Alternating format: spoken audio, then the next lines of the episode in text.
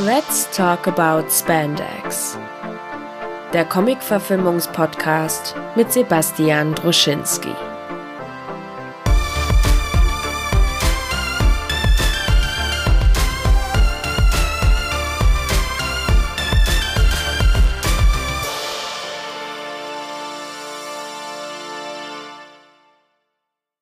Du bist ja auch kein Native Speaker. No, I'm, I'm, I'm not a native one. I'm just a humble host of Let's Talk About Spandex, dem Comic-Adaptionspodcast von und mit Dr. Oschinski und oft auch mit Dennis. Hallo Dennis. Hallo Dr. Oschinski. Wie geht's dir? Ja, ganz gut. Oh, ich bin Läuft. richtig, ich bin richtig hibbelig heute. Erstens ist das endlich mal wieder ein Podcast, äh, nach einem Monat Pause fast. Irgendwie kommt die Content-Maschinerie in 21 noch nicht so richtig ins Laufen. Und zweitens reden wir über die Totlets, die ich äh, nicht richtig schreiben kann, wo immer mein Google mich äh, äh, korrigiert. Ja, das schreibt man nicht mit Ö, Basti. Turtle. Wenn Frank Zander das mit Ö geschrieben hat, dann schreibe ich das auch mit äh, Ö. Ähm, hi, also wie geht's? Du hast noch gar nichts gesagt. Ich habe dich tot geredet. Ich habe schon gesagt, dass es mir gut geht. Achso, du wolltest nicht mit einer Anekdote oder irgendwie so, wie man so ein Interviewformat startet, so ein 1 zu 1 Deep Dive-Gespräch, dass man dann auch so ausholt und dann also, auch was Soll ich jetzt äh, erzählen, wie ich äh, am Wochenende ausgerutscht bin und mir den, Rücken Story. verletzt habe? das ist eine knaller Story. Und dass es mir nur gut geht, weil mir äh, sehr viel Ibuprofen verschrieben wurde. Echt? Du, du, du, du blutest noch nach? Äh, nö, also es geht, geht jetzt schon wieder, aber ich war beim Arzt und der hat mir halt mir eine äh, Verstauchung und Zerrung des, des Brust, äh, der Brustwirbelsäule. Ach du Scheiße, das ist ja gar nicht mal so lustig, so ulkig. Obwohl ich es ein bisschen lustig finde, dass wir langsam in das Alter kommen, wo wir bei jedem Scheiß ja, zum Arzt müssen. ja. Ja, vor allen Dingen so ausrutschen und hinfallen ist so eine typische alte Männerverletzung. Ja, krass, ey. Also früher, wenn überhaupt dann so Aber ich muss dazu sagen, es ist, äh, es ist alles sehr glatt und rutschig. Und Natürlich, aber es geht einfach darum, dass man so ein Aui hat und das kann man nicht mehr so abschütteln. Was man früher für Stunts gezogen hat, wo man einfach äh, betrunken und blöde war. Aber wahrscheinlich war das auch diese, diese Lockerheit des Betrunkenen und Blöden. Ja, vor zehn Jahren habe ich mich noch mit Absicht hingeschmissen. da war Stuntman noch eine valide Karriereoption bei dir. ähm, ich bin richtig aufgeregt. Ich habe richtig Bock zu talken, weil das äh, Thema, das du ausgesucht hast oder vorgeschlagen hast, sind die, die Tortlets. Ist das nicht großartig, beziehungsweise natürlich nicht großartig, weil Dennis hat die Angewohnheit, mir manchmal kurz vor Aufnahme noch eine WhatsApp zu schicken ähm, und zu sagen, oh, irgendwie ist das doch nicht so gut, wollen wir was anderes machen? Das ist erst äh, zweimal vorgekommen. Einmal bei äh, Vampires vs. Äh, was war das? Bronx? Ja, Harlem. Nicht Bronx. Nee, doch. Nee, das oh, war Bronx. Die Bronx. Ja. Oh Mann, ey, das krieg ich nicht. Was du auch immer falsch schreibst. Ja, ich schreibe immer Harlem anstatt Bronx. Ist, jeder Buchstabe falsch, das muss er jetzt mal schaffen. ja, genau. Woran, woran hat es denn gelegen, dass du kurz daran gezweifelt hast, dass man nicht mindestens ein Stündchen über die Tortlets reden kann? Ähm, na, natürlich kann man immer über, alles reden und das muss ja auch nicht, äh, das äh, war auch nicht ganz ernst gemeint, aber ähm, es macht natürlich mehr Spaß, über etwas zu reden, wenn man sagt, oh, das ist äh, richtig geil und ich habe es jetzt seit Ewigkeiten nochmal geguckt und es ist immer noch genauso geil wie früher und das ist äh, irgendwie nicht der Fall gewesen. Ich, ich habe es jetzt auch das erste Mal auf Englisch geguckt. Ja, ich auch. Ich auch. Richtig und krass. Das wäre meine nächste Frage nämlich gewesen, wie denn dein Einstieg eigentlich zu den Tortlets war. Also wie kommt es überhaupt zu dieser Inspiration, über die Tortlets zu reden? Ähm, ja, das ist auch wieder so eine Sache, das war einfach irgendwann immer da. Also ich glaube, das habe ich irgendwie geguckt, seitdem ich denken kann. Irgendwie, äh, ich weiß auch nicht, warum. Also meine Eltern haben mich das schon relativ früh sowas die gucken lassen. herangeführt. Hier, lieber Dennis, setz dich mal vor Kabel 1. Das ist Donatello, das ist Michelangelo. Ja, ich, ich, ich könnte mir vorstellen, dass es mit der, äh, mit der Zeichentrickserie angefangen hat. Unbedingt, ne? Frank Zander. Frank Zander. Ja, geil, geil. Fantastisch. Und, ähm, und ich war auch, also Turtles ist ja auch sehr, ähm, na, ein großer Teil ihrer, ihres Erfolgs sind ja äh, die, die Spielzeuge. Ja. Und, ähm, und ich, äh, ich hatte auch äh, dann irgendwie von Toy, Toys R Us tatsächlich dann auch diese klassische Turtle-Linie ähm, als, ähm, also die Figuren, die Hattest immer. du da viele von? Ich hatte ähm, relativ viele davon. Also auch ähm, vor allen Dingen, weil es von Turtles gab es ja auch sehr viele Varianten und sehr viele Figuren, die mhm. überhaupt gar keine Bewandtnis hatten. Also die in der Zeichen weder in der Zeichentrickserie noch in den Realfilmen noch in den Comics wahrscheinlich ja, vorgekommen sind. Ja. Äh, irgendwie, äh, irgendwie Sergeant Bananas äh, hatte ich und ähm, ich hatte verschiedene Turtles, die irgendwie verschiedene Berufe hatten und ähm, ja, also das, die fand ich großartig. Das waren äh, also neben Star Wars waren das, glaube ich, meine Lieblings- Spielzeuge. Ja, und bei mir, ich hatte leider nicht ganz so viele, aber ich war immer ein bisschen neidisch auf Leute, die so echt dieses Riesenset hatten, weil da gab es schon coole Sachen. Ähm, bei mir lag das, glaube ich, ein bisschen daran, dass ja auch die X-Men, Spider-Man und Batman-Figuren, also Actionfiguren an sich waren ein viel größeres Thema. Ich war letztens in so einem, ja. letztens, vor anderthalb Jahren, als es noch Läden gab, weißt du noch, da war ich mal äh, in so einem größeren Spielzeuggeschäft und habe äh, bewusst die Actionfigur ähm, Isle auf Deutsch, komm, Actionfigur Reihe, Actionfigur Abteilung, Actionfigur, also die Ecke ge gesucht. Ja.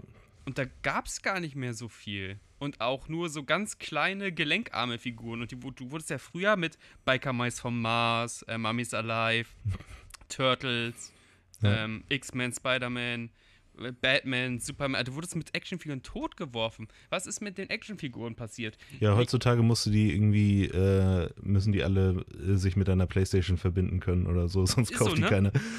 Ich glaube echt so, es gab auch mal für Nintendo so einen Aufstecker-Adapter, wo du irgendwie so, so, so Pokémon-ähnliche Figuren drauf gedrückt hast. Ich glaube, das war dann so diese Sammelwut. Ja, es gibt doch dieses, ähm, also was ich gesehen habe, dieses Disney, ich weiß nicht, wie das heißt, aber auf jeden Fall mit Disney-Figuren die du dann irgendwie auch auf so eine Plattform stellst und dann kannst du die halt irgendwie in den Videospielen spielen oder so. Genau, die meine ich. Waren also, war, war äh, Angry Birds der Tod meiner Fantasie und der coolen Actionfigur-Sets. Eine heiße These jetzt, ein Bold Guess. Ja, ich meine, äh, natürlich ist irgendwie so ein äh, Teil durch äh, Videospiele und ich meine, wir hatten ja auch Videospiele, als wir klein waren, aber ähm, äh, also ich glaube schon, dass, dass äh, kleine Kinder immer noch sehr gerne mit irgendwelchen Figuren und Spielzeugen spielen, aber dieser richtige Hype, der, dass man unbedingt diese Figuren haben muss, ist, glaube ich, ähm, ja, weiß ich nicht. Also ich bin, ich habe keine Kinder und ich bin da nicht so wirklich drin, aber ich glaube auch nicht, dass es so äh, immer noch so ist wie in den 90ern. Also meine, meine Eltern sind da wirklich irgendwie dann von Laden zu Laden gegangen, um dann die richtigen äh, Turtles für Weihnachten zu finden. Oder? Das war aber auch echt so. Also ich weiß auch, dass ich eine relativ seltene Batman-Figur haben wollte. Und die musste es da auch sein. Ich glaube, da war ich ein ja. kleiner Terrorist so.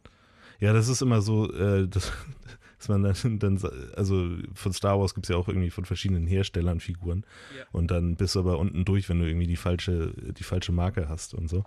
Ähm, äh, ja, das war, und äh, wie du auch schon gesagt hast, da gab es ja diese riesen Sets, die, die ich leider nie hatte, aber Freunde von mir hatten, hatten das halt, die hatten dann den Turtles-Bus und äh, das absolute oh, Nonplusultra für mich ne? war diese Kanalisation. Es gab so ein, so ein Teil von der Kanalisation, das hatte oben eine Straße. Ja. Mit, mit einem Gullideckel, wo du durchklettern konntest und dann, also wo die Figuren durchklettern konnten und dann waren die halt in so einer Kanalisation drin. Das war großartig. Das hört sich so großartig an, dass, also wäre meine Wohnung nicht so klein, dann würde ich mich damit beschäftigen, immer bei eBay. Das finde ich ja mega. also auf zwei Ebenen finde ich richtig super.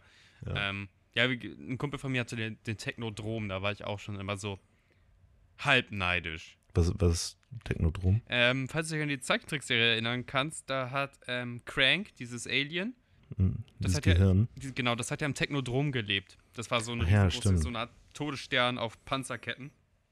Ach ja, ja, ich, ich weiß, ich weiß. Also wir haben im Zeichentrickfilm Frank Zander als ähm, Startpoint. Und dann finden wir heraus, als, wie alt waren wir? Wir waren auch mal jung. als, als, junge Bengels, da gibt es eine Realverfilmung.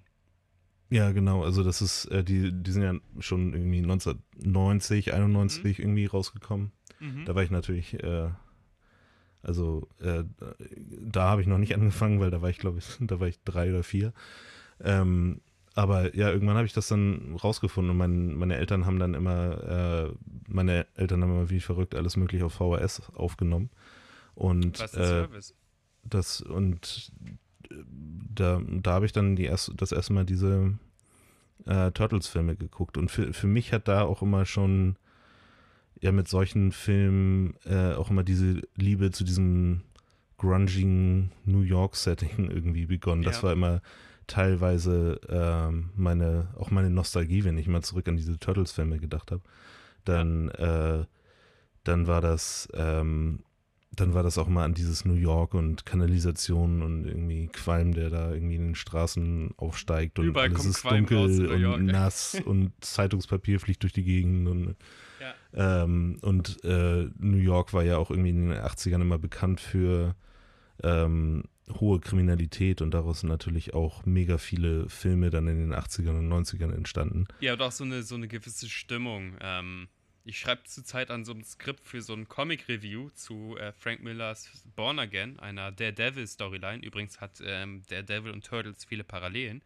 Ähm, und da geht es auch ganz doll um dieses New York-Bild, Ende der 80er, Anfang der 90er, bis ein gewisser Rudy Giuliani ähm, da richtig aufgeräumt hat mit äh, Richter Gnadenlos Methoden. Und jetzt haben wir keine New York Stories mehr, verdammt Giuliani. Jetzt ist es langweilig geworden. Jetzt gibt es dann nur noch Whole Foods und ähm, Broadway.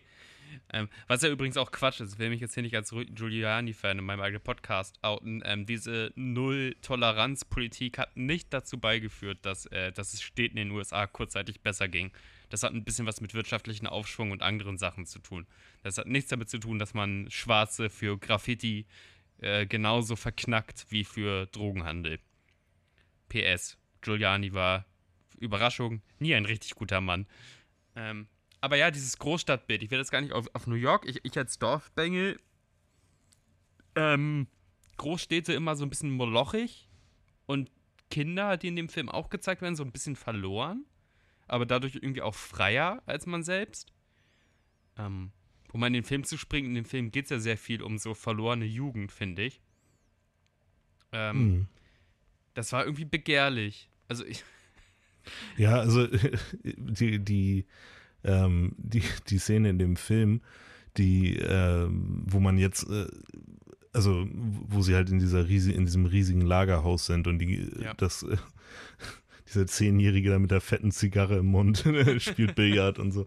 Ähm, da guckst du jetzt natürlich drauf und denkst, oh, äh, da sind die ähm, Bauernfänger, die die Kinder von klein auf irgendwie zu ihren Zwecken heranziehen, wie, äh, weiß ich nicht, wie die NPD in Sachsen oder so. Ja. Und, ähm, und aber früher habe ich da drauf geguckt und dachte, hey, cool, du kannst ja den ganzen Tag äh, machen, was du willst. Du kannst äh, da äh, irgendwelche Arcade-Spiele spielen und, und das hat da auch alles so ein. Ach, ah, Business. Dennis hat Business. Ähm, so. Dennis hat wie, wie unprofessionell. Habe ich mein Handy eigentlich ausgestellt? Ähm, nee, verstehe ich. Ich finde, der Film ist halt auch für Kinder und das ist das, was jetzt äh, uns seit ein paar Filmen begleitet, also ein paar Filmreviews, ähm, für Jugendliche genau richtig düster. Ja. Ähm, weil ich, ich glaube, so ein New York, was nicht bei Nacht ist und total aufgeräumt ist und so, das willst du vielleicht gar nicht so. Und ähm, so ein bisschen. In dem Film gibt es einen Jugendlichen, der auch so eine ähm, Katharsis durchmacht ähm, und der auch vielleicht ein bisschen als Identifikationspunkt dient.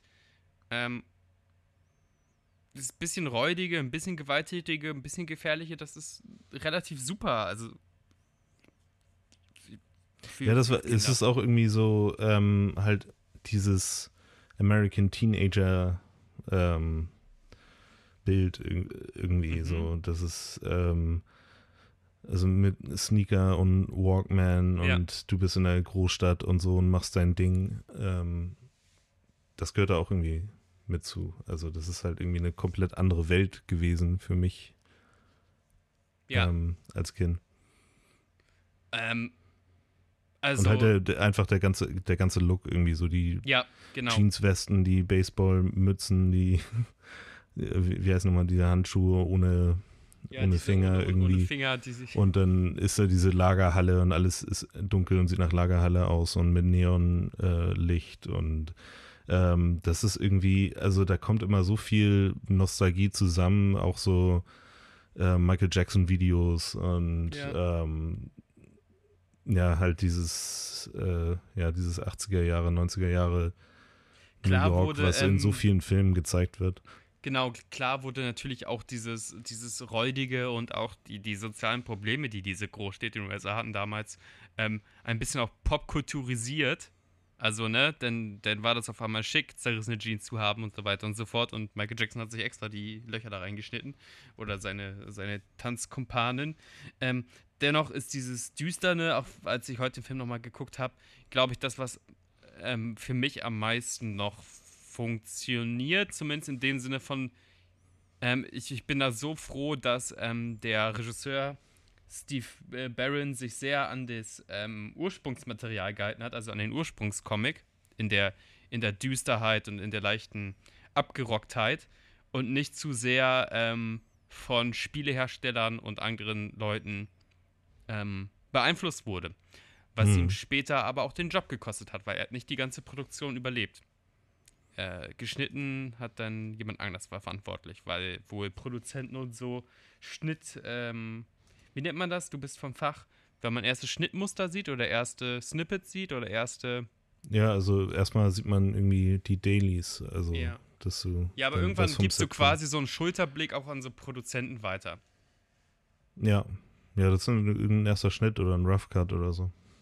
Auf jeden Fall war es denen wohl viel zu düster und denen ist ähm, Herz in die Hose gerutscht.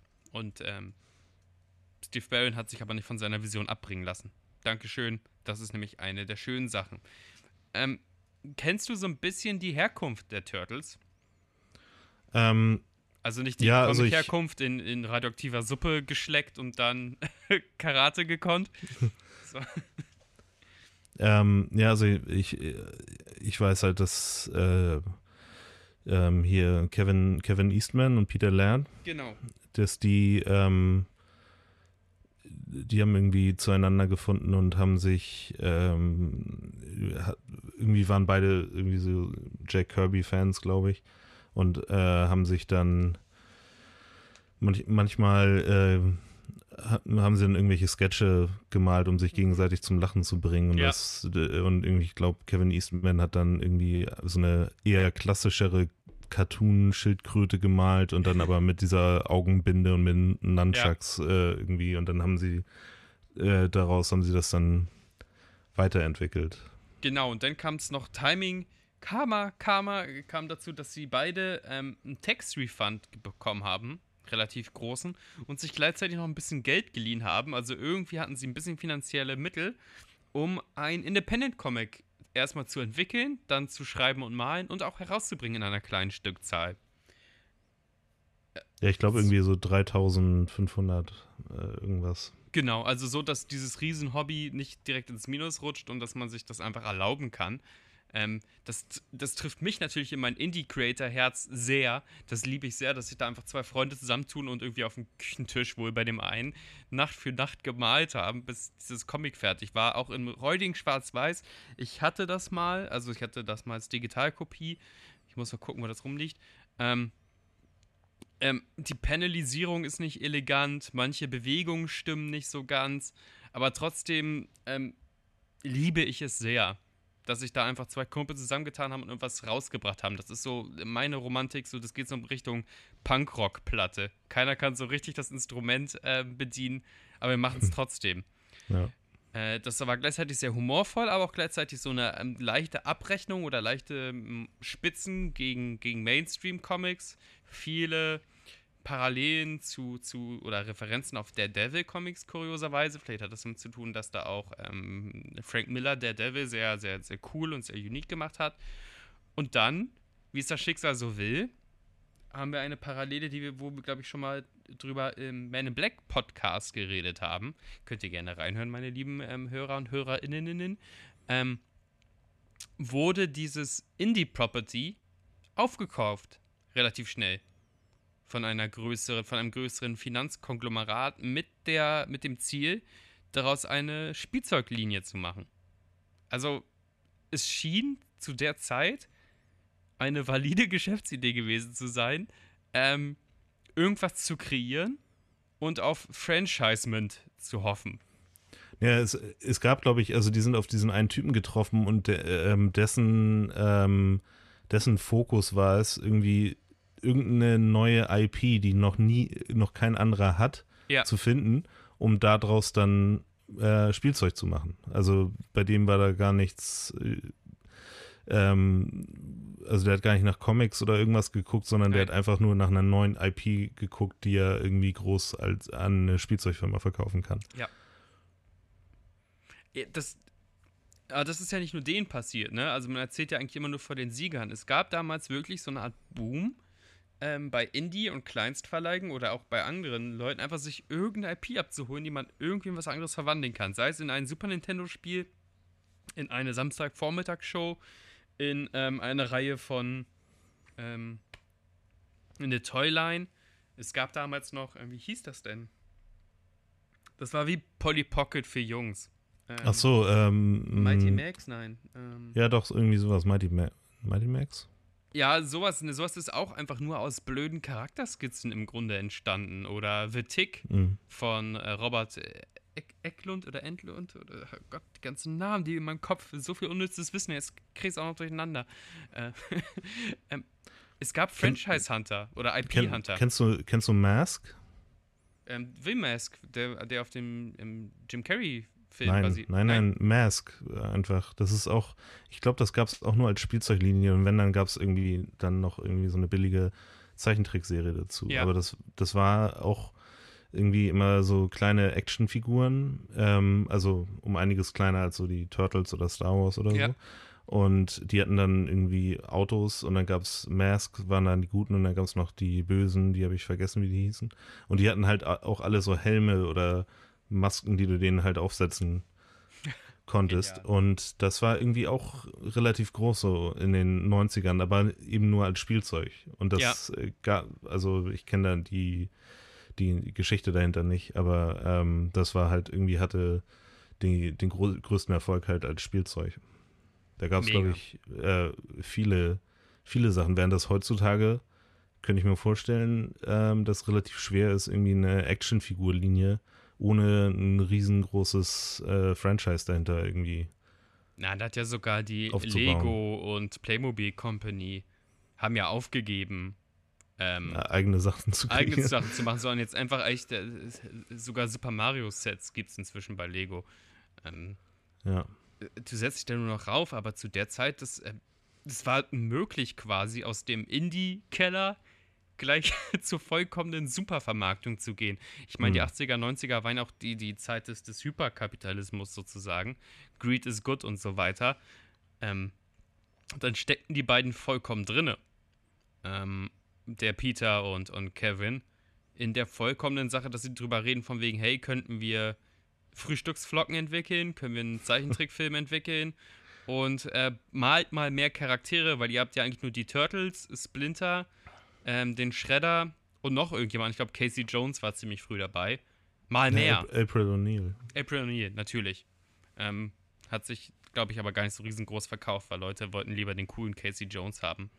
Als, als das Mädchen. Nee, mit dem Mädchen spiele ich nicht. Ähm und ja, dann kam es halt dazu, dass sie wahnsinnig viel, also äh, da gibt es noch Baxter Stockman und Crank und Bebop ja, und Rocksteady. Mann, was es alles gibt. Ähm, ja, Aber wie gesagt, da gab es nachher äh, also eine ganze, eine riesige Reihe mhm. an Figuren, die halt nie irgendwie, ähm, ich glaube, nicht in den Comics irgendwie vorgekommen sind. Nein, keine Aber ähm, du musst mal, wenn du es noch nicht gesehen hast, oder ihr, äh, liebe Zuhörer, ähm, innen, innen, ja, ähm, auf Netflix gibt es äh, eine Serie, die heißt Toys That Made Us. Oh Und ja. Und da oh, gibt ja. es, äh, da, da, nehmen sie sich halt irgendwie mit jeder Folge ein anderes Franchise äh, vor. Und da war tatsächlich die erste Folge, oder eigentlich fast die einzige Folge, die ich davon gesehen habe, war Turtles. Und äh, da zeigen sie halt auch irgendwie diese ganzen alten Figuren, die, die sie da und wie, wie, was für Wahnsinnsausmaße das dann nachher angenommen hat. Einer von beiden, jetzt äh, gefährliches Halbwissen, Eastman oder Lard, ist ja auch ähm, ausgestiegen, weil ihm das zu bunt wurde. Mit dieser andauernden Versch Verschwänzerisierung. Ja, Peter Laird ist ausgestiegen. Ja? Ja, und dann hat Kevin Eastman das noch weiter verwaltet. Inzwischen ist Lard wieder drinne und die Turtles sind jetzt auch wieder bei einem Indie-Comic-Verlag, ich glaube bei IDV, äh, IDW, IDV, ja, ich die Kartoffel. Ähm, und sind, haben eine schöne, stabile Auflage, sind bei Weitem aber nicht so gehypt, wie es natürlich mal war. Aber ich finde das Märchen trotzdem schön, wie die beiden jetzt wieder am Drücker sind und ihre Turtles verwalten, nachdem die Turtles jetzt irgendwie 20, 30 wilde Jahre hatten. Ähm, wilde Jahre, ab Prost, Prost. Dann können wir mal direkt zum Film kommen. Ähm, oh, die Filmhandlung. Ja, die Filmhandlung, das ist so eine. Für mich eigentlich so eine Unhandlung. Also der Film hat für mich eigentlich keinen Plot, weil die ähm, Turtles ja eigentlich nur fast reagieren. Die haben ja keinen inneren, inneren Drang, werden sie nicht von außen angegriffen worden.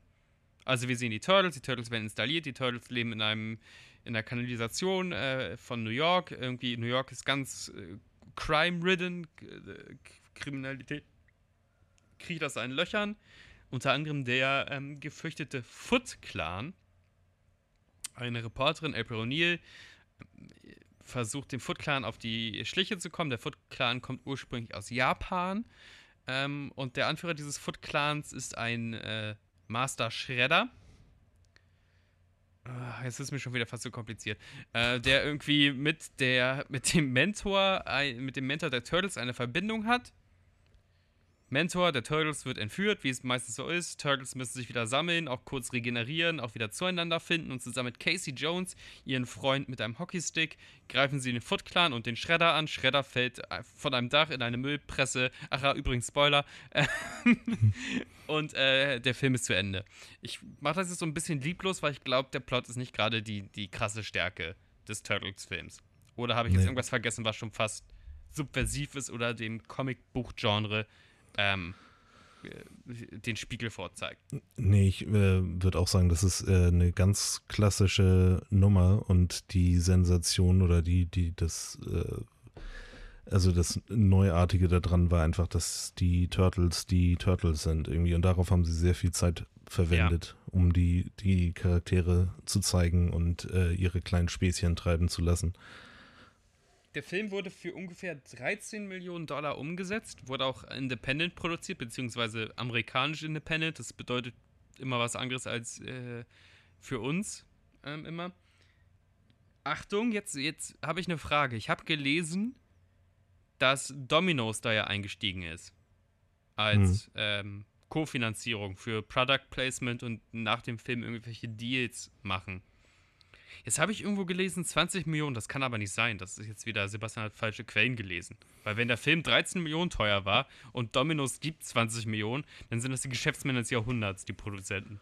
Nee, das, das, ähm, das kann ja auch immer, also in dem, in den, in dem Produktionsbudget, was man dann immer überall liest, der Film mhm. hat so und so viel gekostet, ist immer das Werbebudget noch nicht mit drin. Ja. Also womit der Film dann nachher beworben wird, was dann bei äh, Indie-Produktionen kann das dann auch gerne mal so sein, dass es irgendwie fast, nochmal fast genauso viel ist wie, wie die Produktionskosten. Ähm, deswegen, also kann ich mir das gut vorstellen, dass sie sich dann da eher äh, um die Vermarktung des Films vielleicht gekümmert haben. Aber wie, wie genau das funktioniert, weiß ich auch nicht wer ist denn in diesem ganzen, also der Film installiert wahnsinnig viele Charaktere, fast auch schon zu viele für einen ersten Film. Also äh, den Charakter ist Casey Jones, ähm, wäre normalerweise so Material, der man im zweiten Film installiert. Weil du brauchst ihn eigentlich im ersten nicht. Also Casey Jones nee. ist auf der Seite der Guten. Das ist auch ein Charakter, den ich sehr lieb habe. Ich finde den sehr cool. Das ist so eine kleine, kleine Spitze, gegen all diese Mainstream-Superhelden, die ein einziges Gimmick hatten. Also denken wir, das ist so eine kleine Spitze an Leute wie, wie Hawkeye.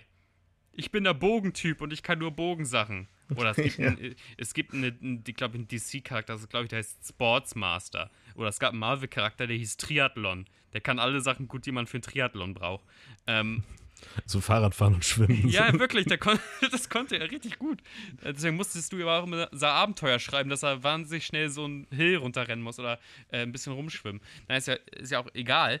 Aber ähm, gegen diese Gimmick-Superhelden war das so ein, so ein Augenzwinkern und auch gleichzeitig so ein Augenzwinkern gegen die super harten Superhelden der 80er Jahre, so, so Punisher-mäßig. Weil der hat so eine Jason-Maske auf und kann wahnsinnig gut mit Sportgeräten Leute verprügeln. That's it. Ja. Ähm, der erweitert schon irgendwie diesen Turtles-Kosmos, aber eigentlich brauchst du ihn für die Urgeschichte der Turtles. Nicht. Ähm, auch, auch so einen zweiten Bösewicht wie Meister. Oh, ich und Namen. Meister Tatsu? Ja, ich weiß auch nicht mehr, wie der heißt, ehrlich gesagt.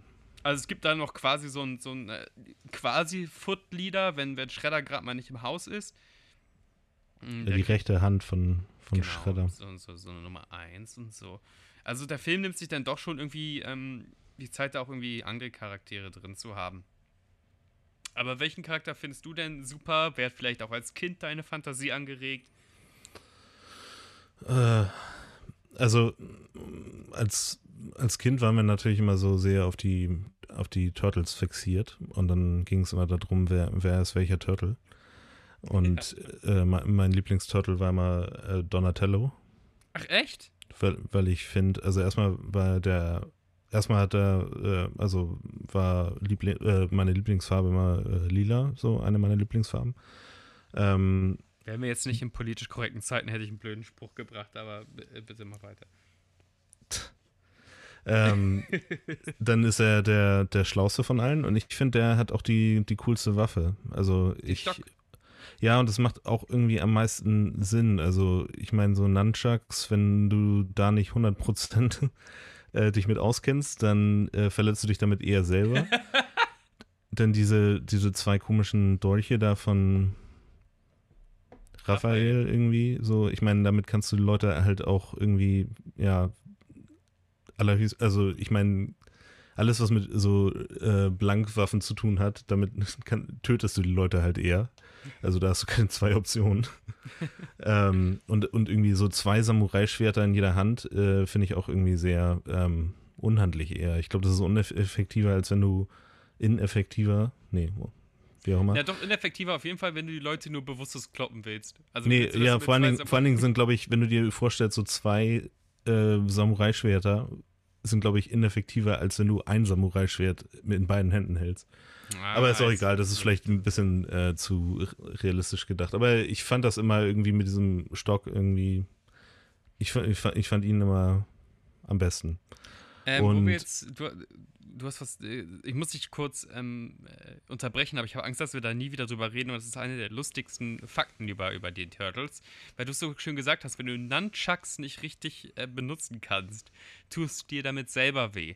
Es gab eine Kung-Fu-Welle in Großbritannien, Kung-Fu-Filme wurden viel eingespeist ins Programm äh, was dafür gesorgt hat, dass sich Kinder aus irgendwelchen Gegenständen Nunchucks nachgebaut haben oder irgendwie Nunchucks irgendwo besorgt haben ähm, und sich in großen, in großen ähm, Zahlen selber ins Krankenhaus befördert haben, hm. woraufhin ähm, Nunchucks äh, im, im Nachmittags- und Kinderprogramm groß herausgeschnitten wurden, weswegen in der britischen Version von ähm, Teenage Mutant Ninja Turtles, oder in dem Fall Teenage Mutant Hero Turtles, weiß ich nicht, ähm, die Nunchucks rausgeschnitten wurden.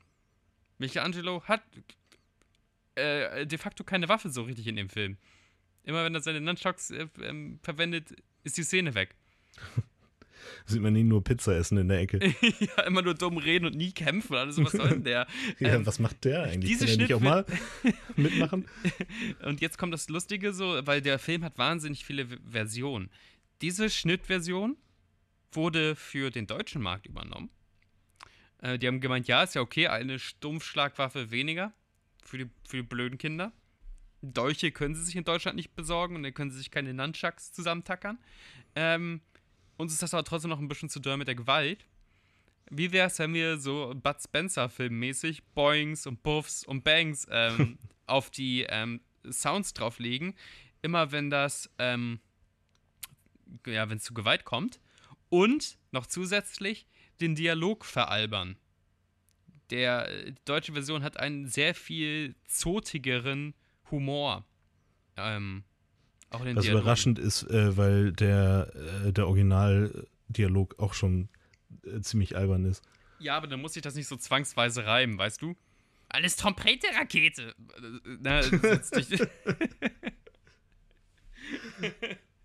Ja, es sind auch ein paar Sachen, die ich irgendwie vermisst habe. Äh, ja, ich auch. In der, in der englischen Version. Ich habe auch gedacht, so vermisse ich das, weil ich das so erzogen wurde, oder hat das einen ganz anderen Charme, wenn ähm, es in, in dieser wilden Prügelei andauernd Boing, Buff, Peng macht? Ähm, ich weiß es noch nicht, ob das einfach nur, äh, das, so wurde ich erzogen war. Hinzu kommt noch eine japanische Schnittversion, das meine ich mit den vielen, vielen Versionen, wo Japan gesagt hat, ja, wir möchten aber nicht, dass der Film Ninja Turtles heißt, weil Ninjas sind bei uns was Unehrenhaftes. Ähm, und wir möchten, dass in allen Dialogen, wenn April O'Neil sagt, von wegen, das ist ein krimineller Clan, der ursprünglich aus Japan kommt, das wollen wir nicht, das schneiden wir raus oder das äh, äh, ähm, dichten wir anders um oder das synchronisieren wir anders. Und jetzt kommt der absolute Hammer. Ich habe da jetzt keine Fakten zu, aber wenn das stimmt, was ich mir angelesen habe, ähm, bei manchen Charakteren, die einen japanischen Namen haben, und Verbrecher sind und auch irgendwie nicht aus Amerika kommen sollen. Ähm, also wenn das stimmt, lege ich mich nieder, aber ich warte auf Kommentare, dass ich da irgendwie einem Hoax auferlegen bin. Da haben die Japaner einfach koreanische Namen verwendet. Sehr gut. Oh Gott, das ist nicht Meister Tapsu, das ist Meister Kim. Ähm, super, also wenn das stimmt. Aber Sollen die sich darum kümmern? ja.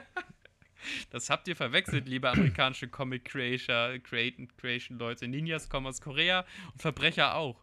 Ähm, Aber ich dachte mal, dass äh, das mit diesen, mit den Hero Turtles, das wäre irgendwie eine deutsche Sache, weil ich das irgendwie immer nur im Zusammenhang mit Deutschland irgendwie. Stimmt, stimmt, ist bei uns ähm, genauso.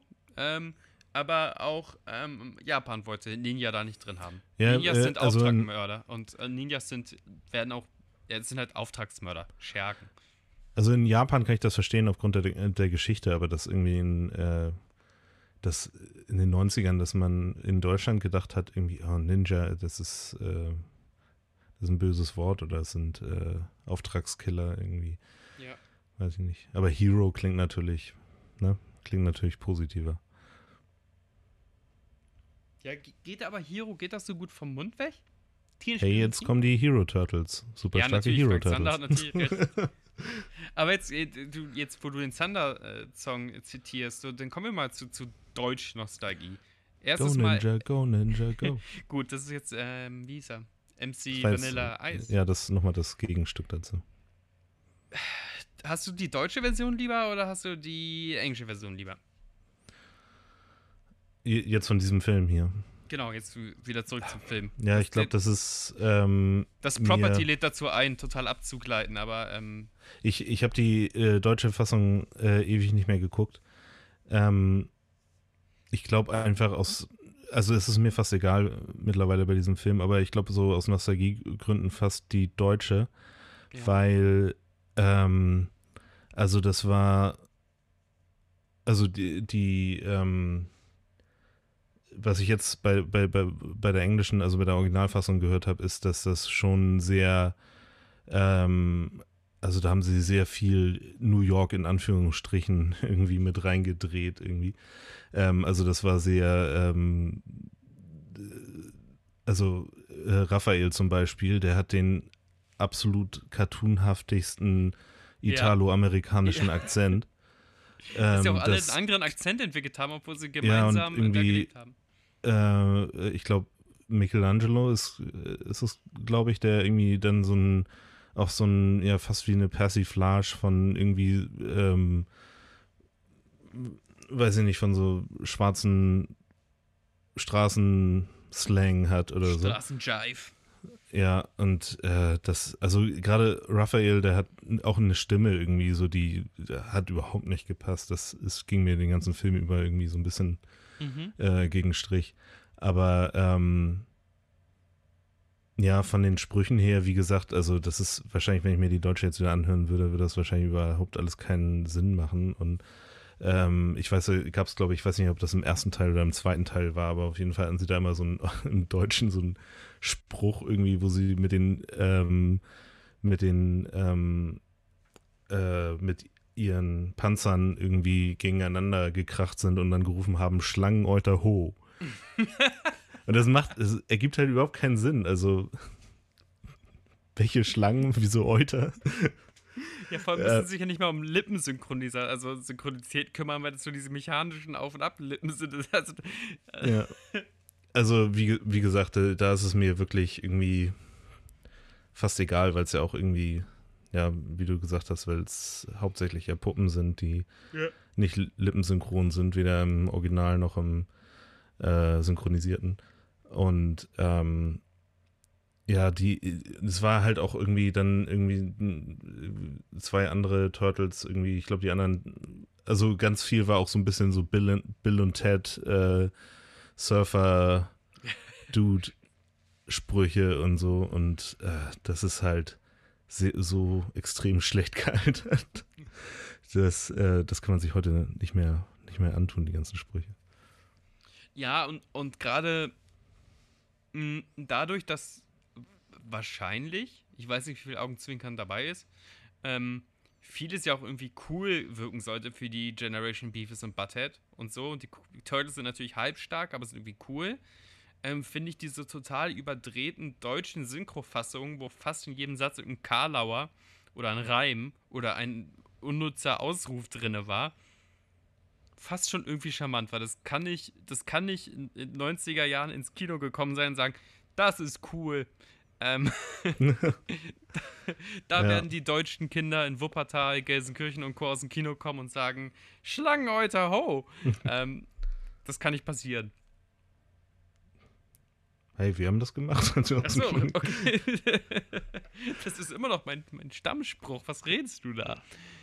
Ähm, ja, also, was mir manchmal, also ich musste mich halt auch manchmal äh, daran erinnern oder beziehungsweise ähm, Splinter hat das ja irgendwie manchmal gesagt, ähm, dass äh, hat uns daran erinnert, dass das Teenager sind, dass die erst 15 Jahre alt sind. Ja. Und ähm, das ist halt ansonsten, wenn das nicht im Titel drin wäre und wenn äh, Splinter das nicht zwischendurch sagen würde, dann ähm, denkst du da halt überhaupt nicht dran, weil die halt irgendwie, ja, die, also wie sieht ein Teenager-Turtle aus? Wir haben halt noch keinen Erwachsenen-Turtle gesehen. Ja. Ähm, und und das hat mir manchmal so irgendwie ein bisschen geholfen, so zu denken, so ja, das sind halt irgendwie aufgedrehte Teenager, die äh, keine Disziplin haben ähm, und die halt die ganze Zeit nur rumbrabbeln. Ähm, aber äh, es ist halt schon schon so ein bisschen sehr, äh, ein bisschen zu sehr aufgedreht. Also ein bisschen zu sehr Augenzwinkern. Also ich glaube, das hätte äh, den Film gut getan. Auch wenn es für äh, hauptsächlich für Kinder gemacht ist, hätte das den Film trotzdem gut getan, wenn sie da wenigstens noch ein bisschen Bodenständigkeit oder zumindest ähm, also ich weiß, dass äh, ist es in der Zeichentrickserie oder in, in, dem, in dem, ich glaube in dem zweiten Teil von diesem Film ist, glaube ich, äh, Raphael so ein bisschen bodenständiger und eher so ein bisschen moody irgendwie. So. Ja, man hätte das so ja auch ein bisschen. Teenager, ja. Äh, äh, weil im ersten Teil ist das so, dass ähm, da sind die Turtles fast, bis auf so ein paar ähm, Einzelheiten sind die Turtles fast austauschbar. Weil die halt alle ähm, irgendwie gleich aufgedreht sind und alle die gleichen oder ähnlichen Surfersprüche drauf haben und genau. so und alle also gleich Leonard geil da, drauf sind, irgendwie Foot Clan Leute zu verprügeln. also zu den Charakteren, ähm, Leonardo soll der Anführer sein, Michelangelo der ähm, am unschuldigsten, ne? ein bisschen unbeholfene, Donatello ja, der, der das Hirn, der Joker und äh, Raphael war immer schon moody und der das Verbrechen bekämpfen ernst genommen hat irgendwie. Und er ist ja auch der Turtle, der irgendwie abends mit einem Trenchcoat, was eine Riesenverkleidung ist für so einen Turtle, rausgeht und Raudis verprügelt. Das fand ich als, äh, als Kind auch super, irgendwie dieses klassische Trenchcoat und Hut, was natürlich irgendwie eigentlich albern ist, weil ähm, äh, wenn, wenn du so ein, ja, wenn, wenn du so ein Turtle im Trenchcoat und mit dem Hut ja. aufsiehst. Aber ich, ich fand das irgendwie super, weil das auch ähm, immer so ein, ja, so ein klassischer Look ist halt. Und ich hatte auch einen Turtle im Der Trenchcoat und Hut. Nein, ach, ja. ach, wie geil. Wie schön. ähm, gehen wir mal auf seine Vigilante-Mission ein von, von, von, von Raph. Äh, dumme Frage, sehen Turtles gut? Oder haben Turtles irgendeinen Sinn, der deren Sicht kompensiert? Ähm, weißt du das? Also du meinst jetzt äh, echte Schildkröten generell? Naja, oder? irgendwie sowas, wo man sich so inspiriert hat von lassen. Weil ähm, mehrmals in dem Film greifen die Turtles zu dem Trick, dass die die Sicht verhindern von ihren Gegnern. Also die schmeißen mit ihren Waffen äh, Glühbirnen kaputt so, Einmal ja. arbeiten die so, dass so ganz viel Dampf in einen Raum kommt und dann schlagen sie in diesem Dampf alle zu Brei. Ich glaube, das ist einfach, die sind halt äh, Meister des Ninjitsu und haben ihre Sinne so sehr geschärft, dass sie ähm, auch in totaler Dunkelheit und in Wasserdampf operieren können. ja, oder der Choreograf hat gesagt, ey, ich kriege hier nicht noch eine Kampfchoreografie rein, mach mal irgendwie, dass das Bild zu ist und dann machen wir, klären wir das offscreen. Ähm, ja. Das ist genauso wie mit dem Kampf gegen Schredder, wo du einfach irgendwie so Schnitt, dann zeigst du irgendwie so ein bisschen äh, B-Plot und dann wieder Schnitt zurück und alle sagen, oh Gott, er ist richtig atmen nur schwer. Ja, das Scheiße, war so enttäuschend, diese ganze Schreddernummer. Da muss ich echt nochmal in circa geschätzt fünf Minuten wirklich drüber abledern. Ähm, ja. Nee, ich dachte. Also, später noch eine Sch Schredder-Minute mit Basti. ja, die Schredder-Minute mit Basti. Freut euch jetzt schon mal drauf. Ähm, ich habe das zum Teil irgendwie als, als Daredevil-Hommage gesehen. Licht aus. Ähm, Daredevil für alle nicht-geekigen Hörer. Was, was sucht ihr überhaupt hier? Das Ding heißt Let's Talk About Spandex. Ähm, Aber Daredevil konnte ja auch nicht gut sehen im Dunkeln. Ja. Oh Gott, Dennis, doch. Du bist gecancelt. Ähm, wie krieg ich denn jetzt hier aus diesem Gespräch rausgeschnitten? Ähm. Nee, der Devil hat tatsächlich sich oft, einen Vorteil, zumindest in, in, manchen Comics, ich fand das immer wahnsinnig guten Vorteil ähm, verschafft. Der Devil ist ja der blinde Superheld, der Supersinne hat, ähm, dass er das Licht um sich herum ausgeschlagen hat. Und dadurch halt einen, einen Kampfvorteil hatte. Fand ich immer richtig super und richtig clever. Warum nicht äh, jedes Plus ziehen, was du hast? Ähm, Habe ich zum Teil als Hommage verstanden, aber dann dadurch, dass sie das immer wieder gemacht haben, dachte ich so, okay, haben die, oder sind Ninjas dafür bekannt, dass sie richtig gut in Rauch, also, dass Ninjas besser Sachen können? Also in, Ninjitsu ist auf jeden Fall ein Teil vom Ninjitsu ist halt auch dieses, ähm, dass du halt auch mit so Rauchbomben arbeitest irgendwie. Aber das ja. ist, glaube ich, hauptsächlich irgendwie um deinen, ähm, um deine Flucht sozusagen zu erleichtern. Aber das ist tatsächlich ein Teil, weil es gibt ja Ninjitsu, diese, ähm, ich weiß nicht, ist, ob das auch irgendwie einfach eine klassische Martial Art ist oder so, aber da, ja. da wird ähm, historisch auch so mit Rauchbomben und so gearbeitet. Wusstest du, ähm, dass der Foot Clan auch eine riesengroße Referenz auf Marvels gehörnten Rächer der Devil ist? Nee, das wusste ich nicht. Weil der Devil hat ja den Hand-Clan. Ach, ach, so, die, ja. Und Hand. da hatte, ähm, haben oh sich Gott. Kevin Eastman und Peter Latt äh, den Scherz erlaubt, den Foot Clan zu gründen. Die ähm, Armee des Schredders. Kannst du mir mal beschreiben, was Schredder eigentlich vorhat in New York? ähm, äh, ja, also ähm, Total World Domination. Ist das so? Nee, ist ich weiß es, so, ich weiß ist er nicht einfach in so ein Jugendhaus gegangen und hat den Jugendlichen angestiftet, Fernseher zu klauen? Ja, also wahrscheinlich äh, Geld, oder? Ja, äh, sehr viel Geld schon. Machen. Aber, aber, aber, äh, es ist, ja, es wird nicht wirklich erklärt, aber ähm, also er, er baut sich eine Armee auf und dann und nebenbei ähm, hält er die auch dazu an, ähm, äh, VHS-Rekorder und sowas zu klauen. Yes. Die, dann, die sie dann wahrscheinlich auf dem. Das ist das Endziel. Kühlschränke oh. und Waschmaschinen ja, die, klauen.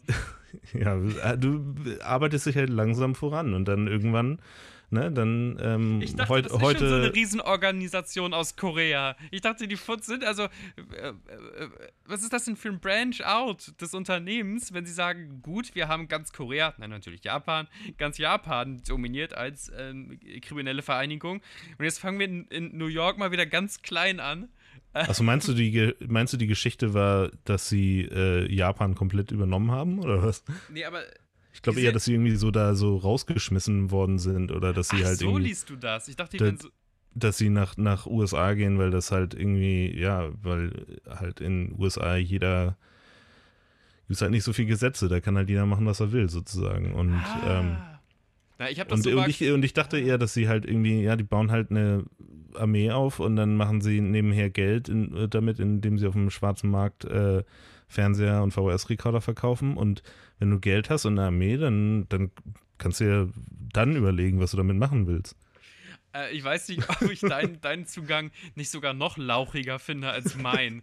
Weil das heißt, die sind schon in einem Land gescheitert, kommen da angespült äh, nach New York und meinen so, okay, jetzt müssen wir wieder ganz von vorne anfangen. Weißt du was für Ja, das Kämpfe war einfach nur Schredder und äh, seine rechte Hand. das, das mag ich nicht. Den Zugang. Die sind hier hingekommen und haben gesagt, so, was jetzt? Und wenn wir uns jetzt hier zusammenreißen, vom Tellerwäscher zum Millionär, wir Ja. können es schaffen. Also So. erstmal erstmal äh, erstmal kaufen wir so eine alte äh, Spielhalle auf. Die ist dann sehen wir weiter. gekauft. Die sind da immer nur wieder aufgetreten. Das ist so, als wären sie damals in mein Jugendzentrum gekommen, hier in Stade oder was, in die Mülltonne oder wie das Ding hieß. Ja. Äh, und hätten gesagt: Hey Kinder, findet ihr mich nicht cool? In meinem ähm, roten Glitzer-Outfit und meinem viel, viel zu großen Helm. Also Ja. Kostümdesign. Obwohl ich fand den ja irgendwie bedrohlich und ich fand den auch cool. Aber als ich das heute gesehen habe, dieser absurd riesige Helm und dass er so einen Glitzeranzug anhat. Ich, ich, konnte, ich konnte mich da auch nicht mehr dran erinnern, dass, es, dass, dass er irgendwie so einen, ja, so einen roten Anzug anhatte. Weil ich, ich muss auch sagen, also als ich den jetzt gesehen habe, äh, ich glaube, bei mir haben sich der erste und der zweite Teil im Kopf vermischt, weil ich habe immer so viele Sachen vermisst und dann habe ich immer gedacht, ach so, das passiert wahrscheinlich erst im zweiten Teil. weil auch, weil ähm, ich hatte auch irgendwie immer das, äh, daran gedacht, dass irgendwann Schredder so ein riesengroßer Monsterschredder, das ist das böser Monsterschredder ist. Aber das, ja, das passiert erst im zweiten Teil. Und ähm, äh, ja, ich weiß auch gar nicht, ob der vielleicht der zweite Teil nicht sogar. Also da passiert auf jeden Fall mehr im zweiten Teil. Äh, aber ähm, ich weiß nicht, ob der besser ist oder nicht. Den habe ich noch länger nicht gesehen. Ähm, äh, äh, also, gehen wir mal nach deiner Theorie. Weil meine war von wegen, das ist, als würde die Yakuza nach Amerika kommen, so gefürchtet aus dem Osten. Aber, aber dann würde das ja heißen, dass Schredder irgendwie so der, äh, der, der sozusagen der ähm, Missionar ist, der aus Japan losgeschickt wurde, dann wäre er ja gar nicht der größte ähm, Typ. Ja, ja. Ähm, äh, äh, zu meiner Verteidigung, Shredder hat ja auch im Comic Meister. Und im Cartoon auch irgendwie. Ja? Ähm, also meist, also Crank. Ach so, Crank ist der Meister von Schredder? Ne, Crank ist der Boss von Shredder. Also ähm, in, in Zeichentrickserie. Und, und, Echt? Ja, ja. Und ähm, Schredder. Shredder. Shredder hat ähm, im Comic zumindest irgendwelche Kräfte, die hinter ihm wirken. Und Shredder ist im Comic, zumindest am Anfang, später wird seine Rolle noch größer und erzfeindiger, eigentlich auch nur so ein bisschen so ein Schlägerbully, der eine Verbindung zu ähm, Splinter hat. Shredder stirbt auch im Comic relativ früh. Das haben die übrigens, glaube ich, auch ganz gut übernommen, dass der äh, von Splinter aufgemischt wird und dann, ja, sogar ziemlich kaltblütig umgebracht wird. Aber da kommen wir auch gleich mal zu. Ähm, also ich habe so gelesen, das ist als würde die Yakuza, die gefürchtete irgendwie Furcht aus Fernost, war immer ein Thema äh, in Amerika zu der Zeit. Und die kommen rüber und branchen out und bringen natürlich einen ihrer Experten mit. Weil wenn du, wenn äh, irgendeine Bank aus London in Frankfurt eine De Depeche aufmacht, dann äh, nehmen die auch einen ihrer Experten mit. Ähm, äh, dann ist bei mir die Logik, äh, ist die Logik zerbrochen, warum klauen sie dann als große gefürchtete Organisation Mikrowellen? Und warum müssen sie als große gefürchtete Organisation so Zwangsrekrutierung machen, dass so 17-Jährige ähm, vereidigt werden? Dahingehend macht deine Theorie wieder Sinn, dass die schon voll am Ende waren und meinen, okay, dann hier komm, rothaariger Danny, äh, wenn du dich richtig anstellst, dann darfst du für uns mitprügeln. Was aber allerdings wieder bedeutet, dass die Turtles die ganzen Filme lang irgendwie so halbstark, also ist ja okay, sind ja selber Teenager, aber so, so Kinder verprügeln. Naja, aber sind. Ich meine, wenn du, wenn du 15-Jährige äh, hast, die irgendwie 1,90 Meter, naja, obwohl so groß sind die gar nicht, ne? Die sind ja eigentlich kleiner als. Äh, ja, aber die Muskeln, normal. die Muskeln. ja, ja, eben, Beine das wollte ich gerade sagen, irgendwie, das ist irgendwie nicht so mit 15-Jähriger gegen 15-Jähriger. Nein, Vergleich. aber ähm, nee, ich glaube aber auch selbst, wenn, wenn das eine riesen Organisation ist, dann ist es ja immer, ähm, die brauchen ja echt viele Leute, weil du siehst ja immer jede Szene, die mit dem Foot Clan zu tun hat, ja. da kommen immer aus allen Löchern kommen irgendwie 50 Foot Clan Leute raus und ja. wenn die alle verprügelt sind, dann kommen nochmal irgendwie 50 da raus und so. Und weiß ja auch nicht, wie, wenn die alle verprügelt sind, wie viele dann beim nächsten Mal noch wieder mitmachen irgendwie. Und dann brauchst du halt viele, äh, sehr viele Leute und am besten beeinflussen lassen sich natürlich so Straßenkinder. Das unbedingt so. Ich finde das auch irgendwie. Deswegen, das hat für mich irgendwie total Sinn gemacht. Und das mit dem, mit dem Clown, äh, ja, also dass sie jetzt nicht irgendwie Banken ausgeraubt haben oder das ist halt so ja, es ist äh, so äh, Low-Profile-Diebstahl äh, irgendwie. Das ist hier mal ein Videorekorder, da mal ein Fernseher, hier mal ein Kühlschrank oder mal ein Auto oder so. Ja. Und äh, das, sind, das sind dann irgendwie ganz viele Einzeldiebstähle, die vielleicht so nicht auffallen, aber in der großen Masse können die dann damit halt irgendwie ihre Operation finanzieren. Schon, schon. Für mich ist das ein Handlungspunkt so an sich, dieses Recruitment. So, denn ist äh, Tatsu halt jemand aus der HR des Foot Clans der ist der Personalreferent und der holt immer neues Futter nach, weil werden auch immer ziemlich viele, es gibt ja Schwund beim Foot Clan. Oh ja. das ist ja auch wunderbar und gut, das wäre für mich eine total faszinierende Story an sich. Ich dachte nur einfach so, ey, das ist der große Schredder und der steht dann in dieser Spielhalle und, und sagt irgendwie so, ich bin euer Vater. Und, und ich dachte so, oh, oh Mann, ey, das ist für so einen riesengroßen, ikonischen Willen, äh, wie es der Schredder sein soll, schon alles relativ low. Und dass denn so ein Verrat eines, eines rothaarigen Kindes dann auch irgendwie auch zum Downfall von ihm führt und so. Ja, und ähm, vor allen Dingen, der, der hat ja ordentlich zu tun, wenn er jedem Foot Clan-Mitglied äh, äh, höchstpersönlich immer die Maske anlegt.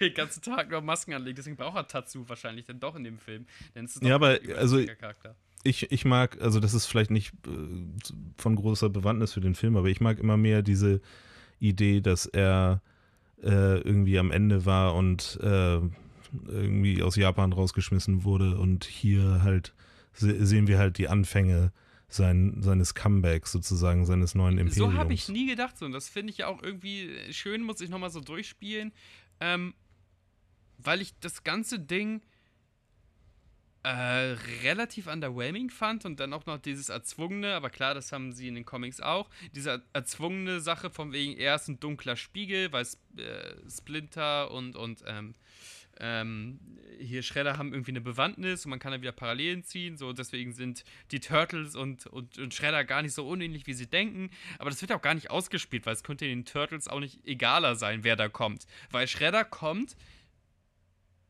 wirklich wie ein Endgegner in die Handlung gefahren am Ende. Also, ja. äh, die Turtles hauen irgendwie ab, haben das irgendwie geschafft, irgendwie den Foot Clan abzuwehren und Tatsu hat was mit dem Golfschläger von Casey Jones abgekriegt und Danny ist raus und die Ratte ist raus und alle sind raus und dann springt. Die, die Turtles hatten auch überhaupt nichts damit zu tun, Splinter zu retten. nix, überhaupt nicht. Das habe ich auch so nicht im Kopf gehabt, so, ich, weiß ich nicht. Was, und dann kommt, kommt jedenfalls äh, Shredder in, ins Bild gehüpft und, und die Turtles wissen auch gar nicht genau, wer das ist. Das heißt, dieses Ganze von wegen. Nee, das ist, äh, Splinter hat ja auch mal die Geschichte immer nur anderen erzählt und nie, ja, nie den Turtles. Nie Turtles. und deswegen, deswegen ist dieser personelle Invest gar nicht da. So, die sehen halt auch nur diesen Typ mit einem viel zu großen Helm und den, dem roten Glitzeranzug. Vielleicht, vielleicht sind die Turtles für Splinter einfach nur Kanonenfutter. Oh ja, der hat ganz viele Turtles irgendwo. Das sind nicht die einzigen Tiere, die an diesem radioaktiven Scheiß genascht haben. So am Ende ist so eine Szene von so einer Lagerhalle und da sind überall so diese Us-Flaschen ja, und, genau. und, und kleine Baby-Turtles. Fledermäuse, Turtles, Frösche, was es da alles so gibt. Und eigentlich ist, ist Splinter so ein wahnsinnig böses Genie. Der zieht sich nämlich auch eine Armee hoch, aber das, sind, das ist eine ganz andere Armee. Mutantenarmee. Ja, das wäre äh, dann echt passend gewesen, wenn der dritte Teil dann irgendwie sowas ist wie, ja, wie bei Herr der Ringe, so eine Schlacht von Turtles und Bebobs oder so. Turtles und Bebops. Die habe ich immer sehr in den Filmen übrigens vermisst, Bebop und äh, Rocksteady.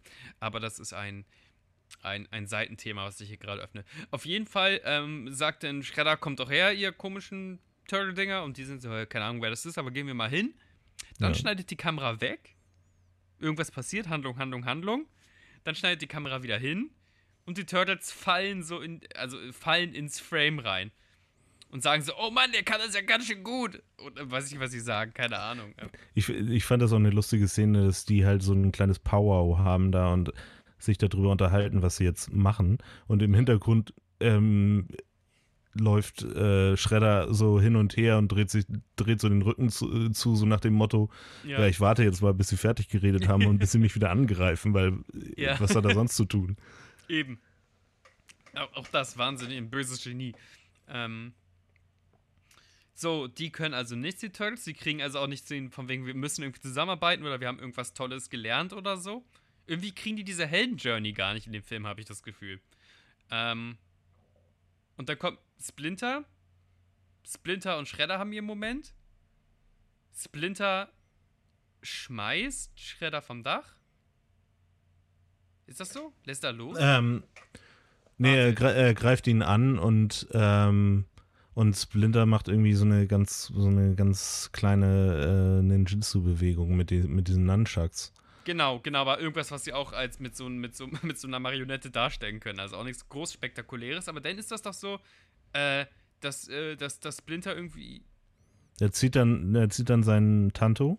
Genau. Und äh, will ähm, Splinter angreifen und Splinter zieht zurück und lässt ihn damit fallen. Also er war eigentlich nicht er hatte ja gerade so eine, so, ein, so einen kleinen, kleine Ansprache gehalten über ja, Tod ja, und Ehre und sowas. Genau. Und Jetzt kriegt das nämlich mit dem Comic durcheinander. ähm, weil der Mensch, der den, den kaltblütig umbringt, den Schredder, ist dann Casey Jones, weil Schredder fällt in eine Müllpressanlage, so, so ein Müllwagen. Ja, und dann einfach nur, nur so und äh, zieht diesen Hebel und ähm, ermordet ihn äh, also Auf eine ganz miese, grausame Weise, wo es dann nochmal passt, dass dann ein unpassender Soundeffekt, nämlich so Metallknatschen irgendwie da reinkommt. Weil klar, der riesengroße Helm von Schredder wird ja mit zerquetscht. Ähm, heftig, heftige Nummer, mhm. Casey Jones, du abgefucktes Stück. Aber, ne, also, ne, verglichen mit den Comic-Verfilmungen, die wir heute so alle so kennen, ist das doch ein 10 von 10 Finale. ja, das stimmt. Also ich meine, das ist schon mal. Äh, ich meine. Scheiß auf Avengers Endgame, das war doch viel geiler. Wir, wir wissen ja auch, dass, äh, dass Shredder wiederkommt. Aber trotzdem irgendwie ist, äh, also den, den, ähm, den, den Bösewicht, der so auf so einer mystischen japanischen Samurai-Figur ähm, basiert, dann irgendwie ganz New York-mäßig mit der Müllpresse zu ermorden. Das ist äh, ja schon, schon ein gutes Ende. ähm. nur, nur die, ähm, also ja, die, ich glaube, was mich am meisten an diesem Film gestört hat, sind die Turtles, ganz ehrlich. Oh, das ist jetzt eine. Äh. die, die sind halt irgendwie, na, naja, ich meine, ohne, ohne die äh, wäre der Film auch äh, relativ langweilig, aber das ist die, die Sprüche und die, ja, und diese, diese Unfähigkeit auch teilweise. Also ich meine, ich finde ja, ähm, auch als ich irgendwie, ich glaube, ich habe diesen ersten Michael Bay Turtles Film geguckt und ähm, ich finde ja diese, diese Puppen oder diese Anzüge sind das ja eher, mhm. ähm, immer noch sehr charmant und auch wie sie das, ähm, das hat man ja auch mal gerne in den 90ern und also 80er, 90er gemacht, gerade in diesen New York-Filmen, wo alles irgendwie so grungy, dirty ist, dass, dass die Anzüge und alles so Production Design ähm, so eine gewisse dreckige Patina haben. Mhm. Äh, und, ähm, und das fand ich auch, also besonders äh, in dieser Szene, also ich, generell fand ich irgendwie die ganze Cinematography äh, sehr gut in dem Film, weil das ist eigentlich so immer so, wahrscheinlich auch aus nostalgischen Gründen, aber immer mein Stil, irgendwie so dieses, ja. dieses ähm, äh, dunkle und diese ja, gesetzten äh, sat satten Töne und ähm, ich habe nämlich auch mal geguckt, dass äh, dieser äh, diese, der Cinematographer, der hat nicht, nicht viel äh, Cinematography gemacht, aber der hat zum Beispiel auch die, ich glaube, haben wir uns darüber nicht auch neulich unterhalten, über die Muppet-Filme? Mhm, ähm, ja. ah, da haben wir, genau, da haben wir uns beim hier Grinch, wollte ich gerade sagen, hier Krampus äh, drüber unterhalten. Ja. Ähm, äh, der hat nämlich auch äh, Christmas Carol Muppets gedreht und Mupp Muppets Treasure Island hat er gedreht. Der also der kennt sich aus mit, mit, mit Puppen einleuchten. Ja, ähm, merkt man auch. Finde ich super. Und ich finde. Ähm, und, und ich fand auch, also hier Christmas Carol, äh, Muppets Christmas Carol fand ich von vom Licht und Kamera irgendwie fand, fand ich auch immer super. Also, Ey, das ist äh, ein 10 von 10 Film. Wenn mir was anderes erzählen will, flippe ich aus. Ich liebe den. Aber ähm, äh, ja, also das ist natürlich trotzdem manchmal ist es, wenn du dich in diesen Film reindenken willst und ähm, als und zwar nicht als irgendwie Siebenjähriger, sondern als äh, 33-Jähriger, dann ist es manchmal mit diesen automatischen Lippen und diesen starren ähm, Ausdrücken ist das manchmal ein bisschen schwierig. Und ich glaube auch, dass viele von diesen Geräuschen, die die Turtles machen und von diesen ganzen Sprüchen darauf basieren, dass sie halt äh, keine große Mimik haben, dass sie halt über die Mimik nicht viel transportieren können. Und deswegen muss dann manchmal immer noch so ein Hm, ah, ja, hm, was sie nämlich andauernd machen in diesem ja. Film. Ähm, und äh, ja, also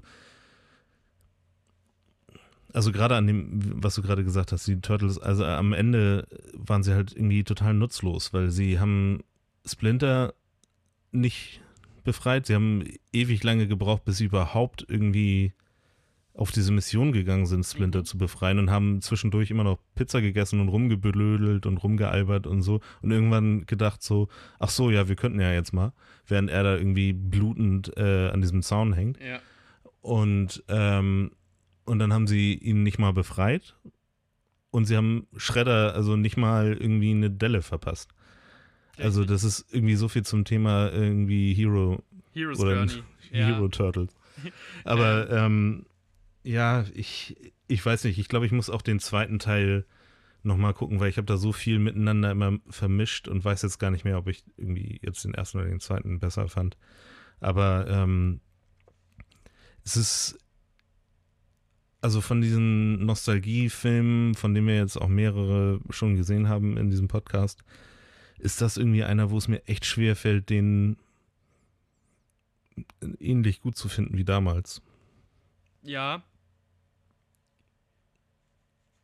Er, ist so eine, so eine kuriosen Ecke. Wenn du, wenn du, also jetzt haben mich auch echt Sachen gestört, wie auch dieses kotzlangweilige, ähm, kotzlangweilige, wir fahren mal kurz rauf aufs Land, damit wir uns die Wunden lecken können. Also ja. wer hat sich das denn ausgedacht und machen irgendwie da ein Lagerfeuer? Also das hätte man dann irgendwie was Schöneres machen können. Ähm, Gab es auch in einem Avengers-Film, gebe ich euch, aber da war das Bock unterhaltsam, weil da ähm, verschiedene Charaktere aufeinander getroffen sind und sich abgleichen konnten. In welchen Avengers-Film waren das nochmal, wo die auch kurz auf dem Landhaus fahren? Ist ja auch egal, aber das ist amüsant. Endgame? Nee, nee, nee, nee, nee, nee, nee, nee, nee, nee, nee, nicht. War es in. Äh, Ultron oder so, ne? Vielleicht Age of Ultron.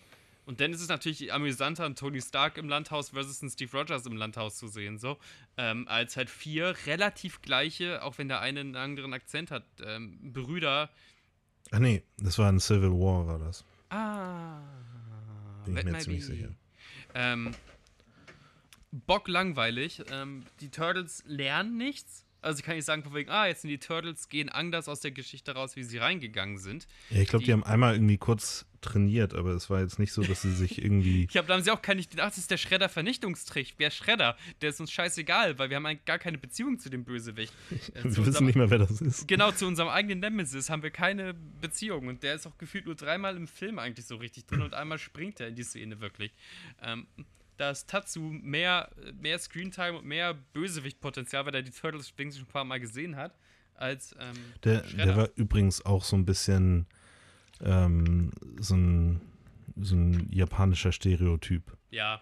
Weil der die ganze Zeit immer so, Stereotyp. Ja, Entschuldigung, koreanisch, weil die Koreaner ja immer so Ja, so, so der, derbe Verbrechervolk mit ihren. Und das hat ja auch sogar, sogar Casey Jones dann irgendwie ihnen dann nachgemacht, irgendwie, als, als sie gegeneinander gekämpft haben.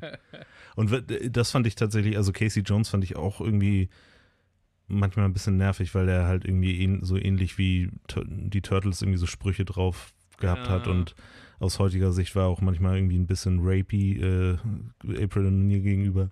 Ja, ja, also und, einfach aus der Zeit gefallen. So, wenn er auch reinkommt und sagt, ey, wer ist das Babe? Und sie sind gerade ja. in so einem brennenden Haus und dann ist das alles und dann, so und dann fängt er sie an, von hinten zu massieren und sie sagt, nein, danke und so. Und dann greift er sie an den Schultern und drückt sie in den Stuhl rein und fängt und massiert sie weiter. Und, Bei James äh, Bond findest du das immer cool. Und wenn Casey Jones das macht, das, du alter Klassist. Ja, weil er halt so aussieht wie ein Penner mit langen Haaren. Eben, Scheiß Hippie. Scheiß Hippie. Scheiß aber, aber das, was ich gut fand an Casey Jones, und das kommt wieder dahin, was du gesagt hast, diese Spitze an die Superhelden, die irgendwie nur eine Funktion haben, ja. dass er, als er gegen, wie, wie heißt er, Tetsu? Tatsu? Tatsu. Ich glaube Tat Tatsu, aber ich kann mich auch irren. Dass er, als er gegen Tatsu kämpft, lässt er sich von dem erstmal verprügeln und erst als er den Golfschläger findet, kann er auf einmal kämpfen. Das ist aber ein äh, One-Hit-Kill, oder? Ist das nicht so von wegen, ah, Golfschläger, ja, ja. bing, und dann ist der ist er ausgeknipst? Aber ähm, er kann halt nur kämpfen, wenn er ein Sportgerät in ja. Händen hält. Ansonsten ist er komplett nutzlos. Ja, das wäre auch so witzig, hätte einfach einen Stock oder so, keine Ahnung, es ist nur ein Stock. Und dann sagt er mir jemand, du, Casey, man kann einen Stock auch verwenden für die, für Hochsprung. Und dann kann er auf einmal richtig gut mit dem Stock umgehen.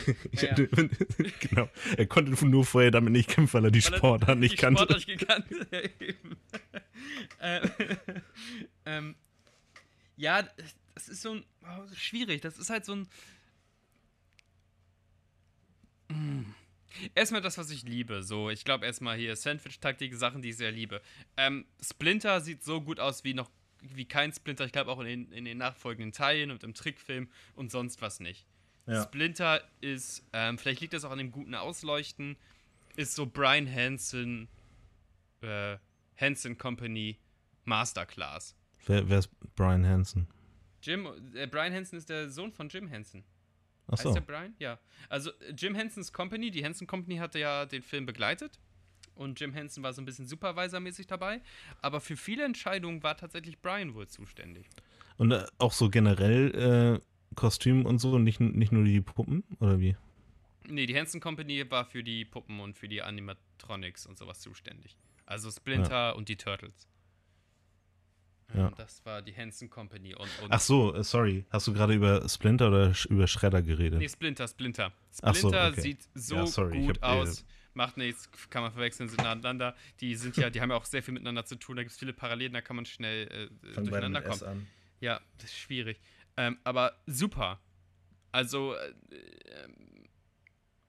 irgendwie auch lebendigere Augen dann ist ja irgendwie, wenn er verletzt ist, dann natürlich, weil das ein Fellwesen ist, ist dann alles auch so, so gewichtig matschig, so, wenn du verstehst, was ich meine. Also ja. Splinter ist ein absoluter äh, Killer-Charakter und auch das, was Splinter zu dem kleinen Danny sagt, ähm, obwohl Danny ja damit zu äh, verantwortlich ist, dass Splinter überhaupt gefangen wird, er ist trotzdem da so verzeihend und vergebend.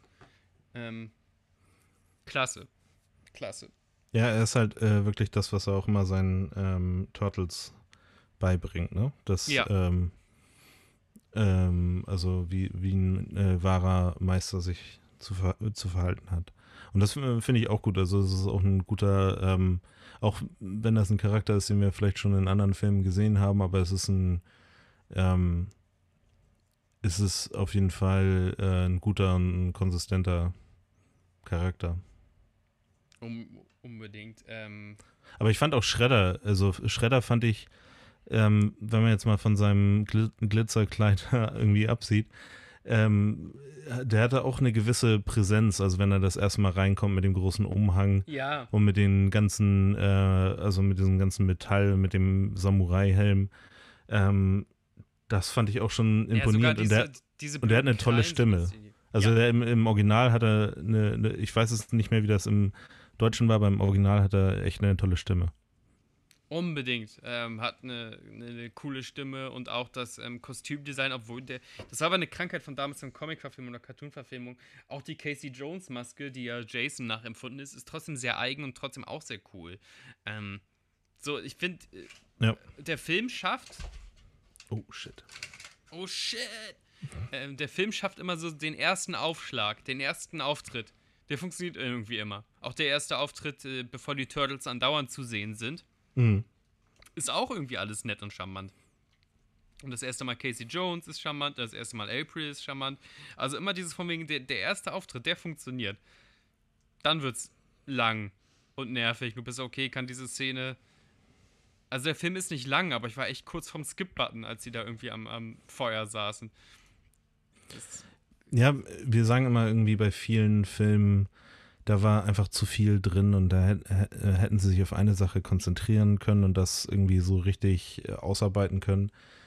Ähm, hier hätte es sich hätte es ehrlich gesagt nicht geschadet, wenn sie da noch irgendwie vom Plot her ähm, noch, noch mehr reingebracht hätten. Mhm. Und, ähm, und da eine richtige Geschichte gestrickt hätten, wo die Turtles dann halt auch irgendwie eine Challenge haben und so ein bisschen Abenteuer, wo sie halt irgendwie auch äh, irgendwelche äh, Sachen lösen müssen, um dann nachher sich ja. äh, Shredder stellen zu können. Ja.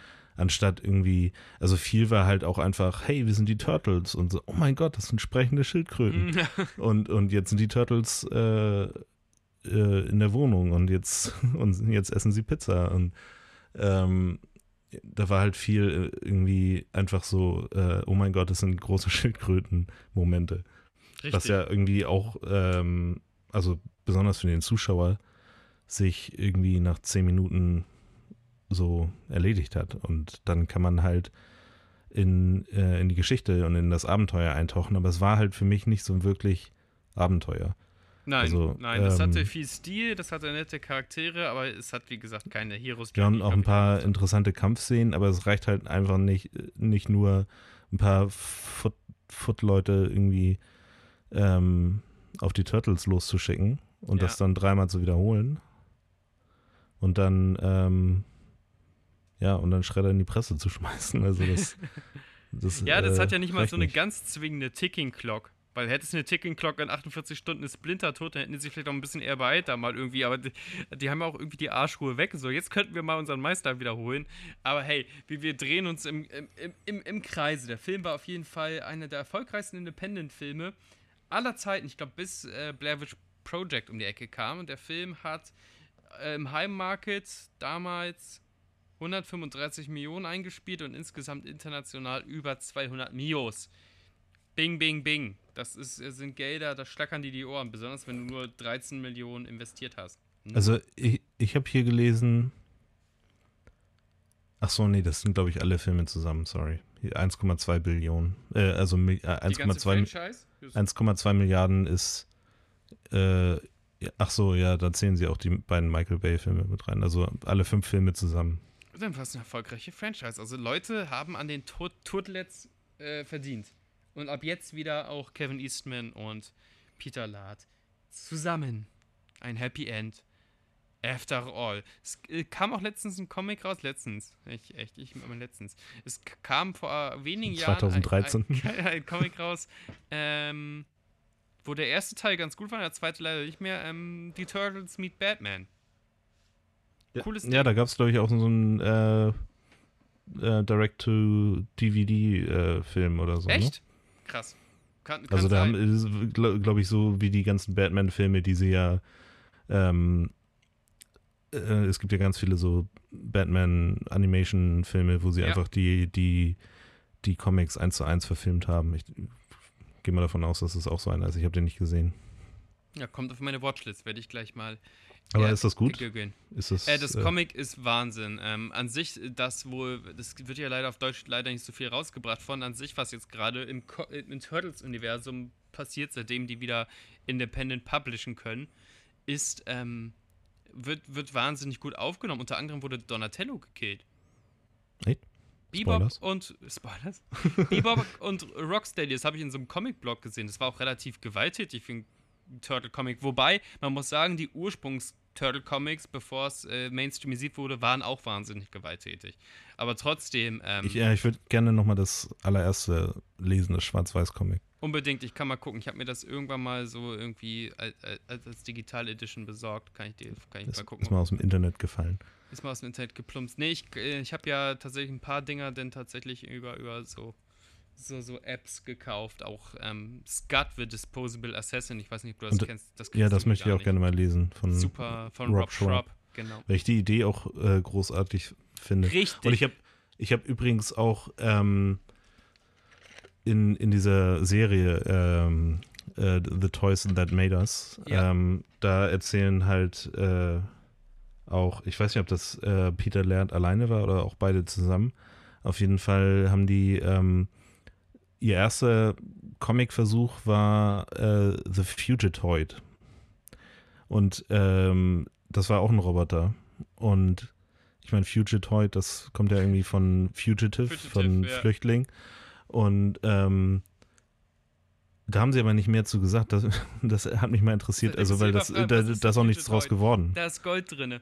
Nee, ähm, jetzt wo, wo wir nochmal äh, den Disposable Assassin angesprochen haben. Ja, komisch, dass nicht irgendjemand zumindest so eine, wie heißt, wie heißt diese ähm, zu Cartoon Network zugehörige Firma, die auch oft Cartoons macht?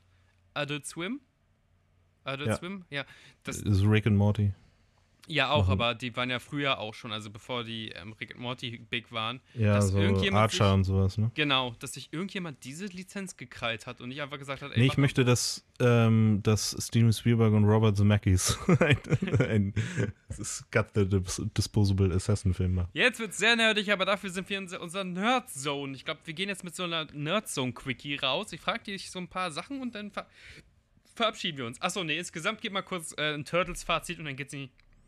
Dann rülpsig und dann geht's in die Nerd-Zone.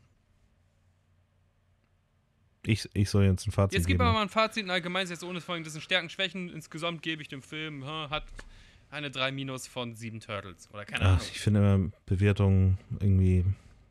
Du musst es ja nicht mit der Schulnote machen. Erzähl einfach irgendwas abschließen, damit wir in die Nerd-Zone kommen. Mein Ja, Gott. ist gut. Beruhigen Sie sich, Dr. Oschinski. Flip aus. Ähm, ja, ich, also, wie gesagt, ich, äh, da hängt viel Nostalgie in dem Film dran, was auch interessant wieder war, ähm, das mal wieder zu sehen. Und, aber das alleine reicht mir bei manchen Filmen einfach nicht mehr. Also, es gibt natürlich so Filme, ähm, ja, Zurück in die Zukunft ist ja bei vielen Leuten ganz oben auf der Liste, ähm, de, den, ich, äh, den habe ich allerdings auch nie aufgehört zu gucken. Also da, da, da geht das, äh, der funktioniert nach wie vor. Und das ist auch Mhm. einfach ein sehr gut geschriebener Film. Also der hatte ein sehr gutes Skript. Ich habe das Gefühl, dass hier wieder, ähm, auch wenn du gesagt hast, dass, wie hieß er, Steve Bannon irgendwie. Äh, Baron. Baron. Mit R, ja. Ähm, dass Steve der. den- Bannon war jemand anders. Ach Wäre aber ja. auch sehr kurios, ey. Ja, es wäre aber interessant, was er daraus gemacht hätte. ähm,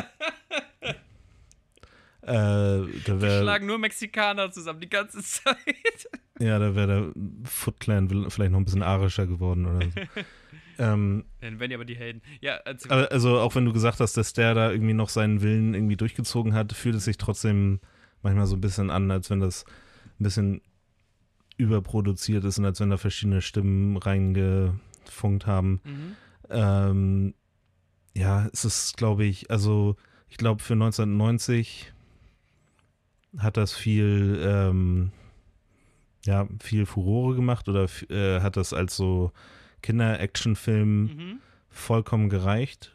Vielleicht ist es jetzt auch, weil ich, weil ich älter geworden bin, aber ähm, für mich hat das nicht mehr gereicht. Für mich ist das nicht gut gealtert. Vor allen Dingen diese ganzen äh, Surfer-Dude-Sprüche und ähm, ja, also da muss, ich glaube, heutzutage musst du da viel mehr Nuance reinbringen und das, also, und äh, leider äh, haben sie sich da mit Michael Bay den falschen ausgesucht. ähm, deswegen, ja, gebe ich äh, dreieinhalb von sieben Sternen. Sehr gut, sehr gut. Siehst du, du kannst es doch. Sehr gut. Ich gebe keine Benotung, ich glaube nicht an Benotung. Aber ähm, ich muss sagen, ich, ich liebe die Turtles schon sehr. Auch so, wie sie entstanden sind, in welchen Spirit sie entstanden sind. Sogar das, was da mit ihnen passiert ist. Also dieses von 0 auf 100 in der vollkommenen Kommerzialisierung. Also Ähm, ich habe ich hab jetzt auch nur über den Film gesprochen. Ja, genau, ich genau. Ich glaube, ich finde das. Phänomen Turtles irgendwie interessanter und würde gerne, ich überlege immer so, wie könnte man das den Leuten jetzt, wenn wir so, wir treffen jetzt auf so ein total popkulturell unbeschriebenes Blatt. Hat noch nie was von Popkultur gehört, mitbekommen. Könnte man denen Turtles zeigen und die irgendwie dafür begeistern oder für das Medium begeistern oder für den Film begeistern. Und das glaube ich halt eben nicht.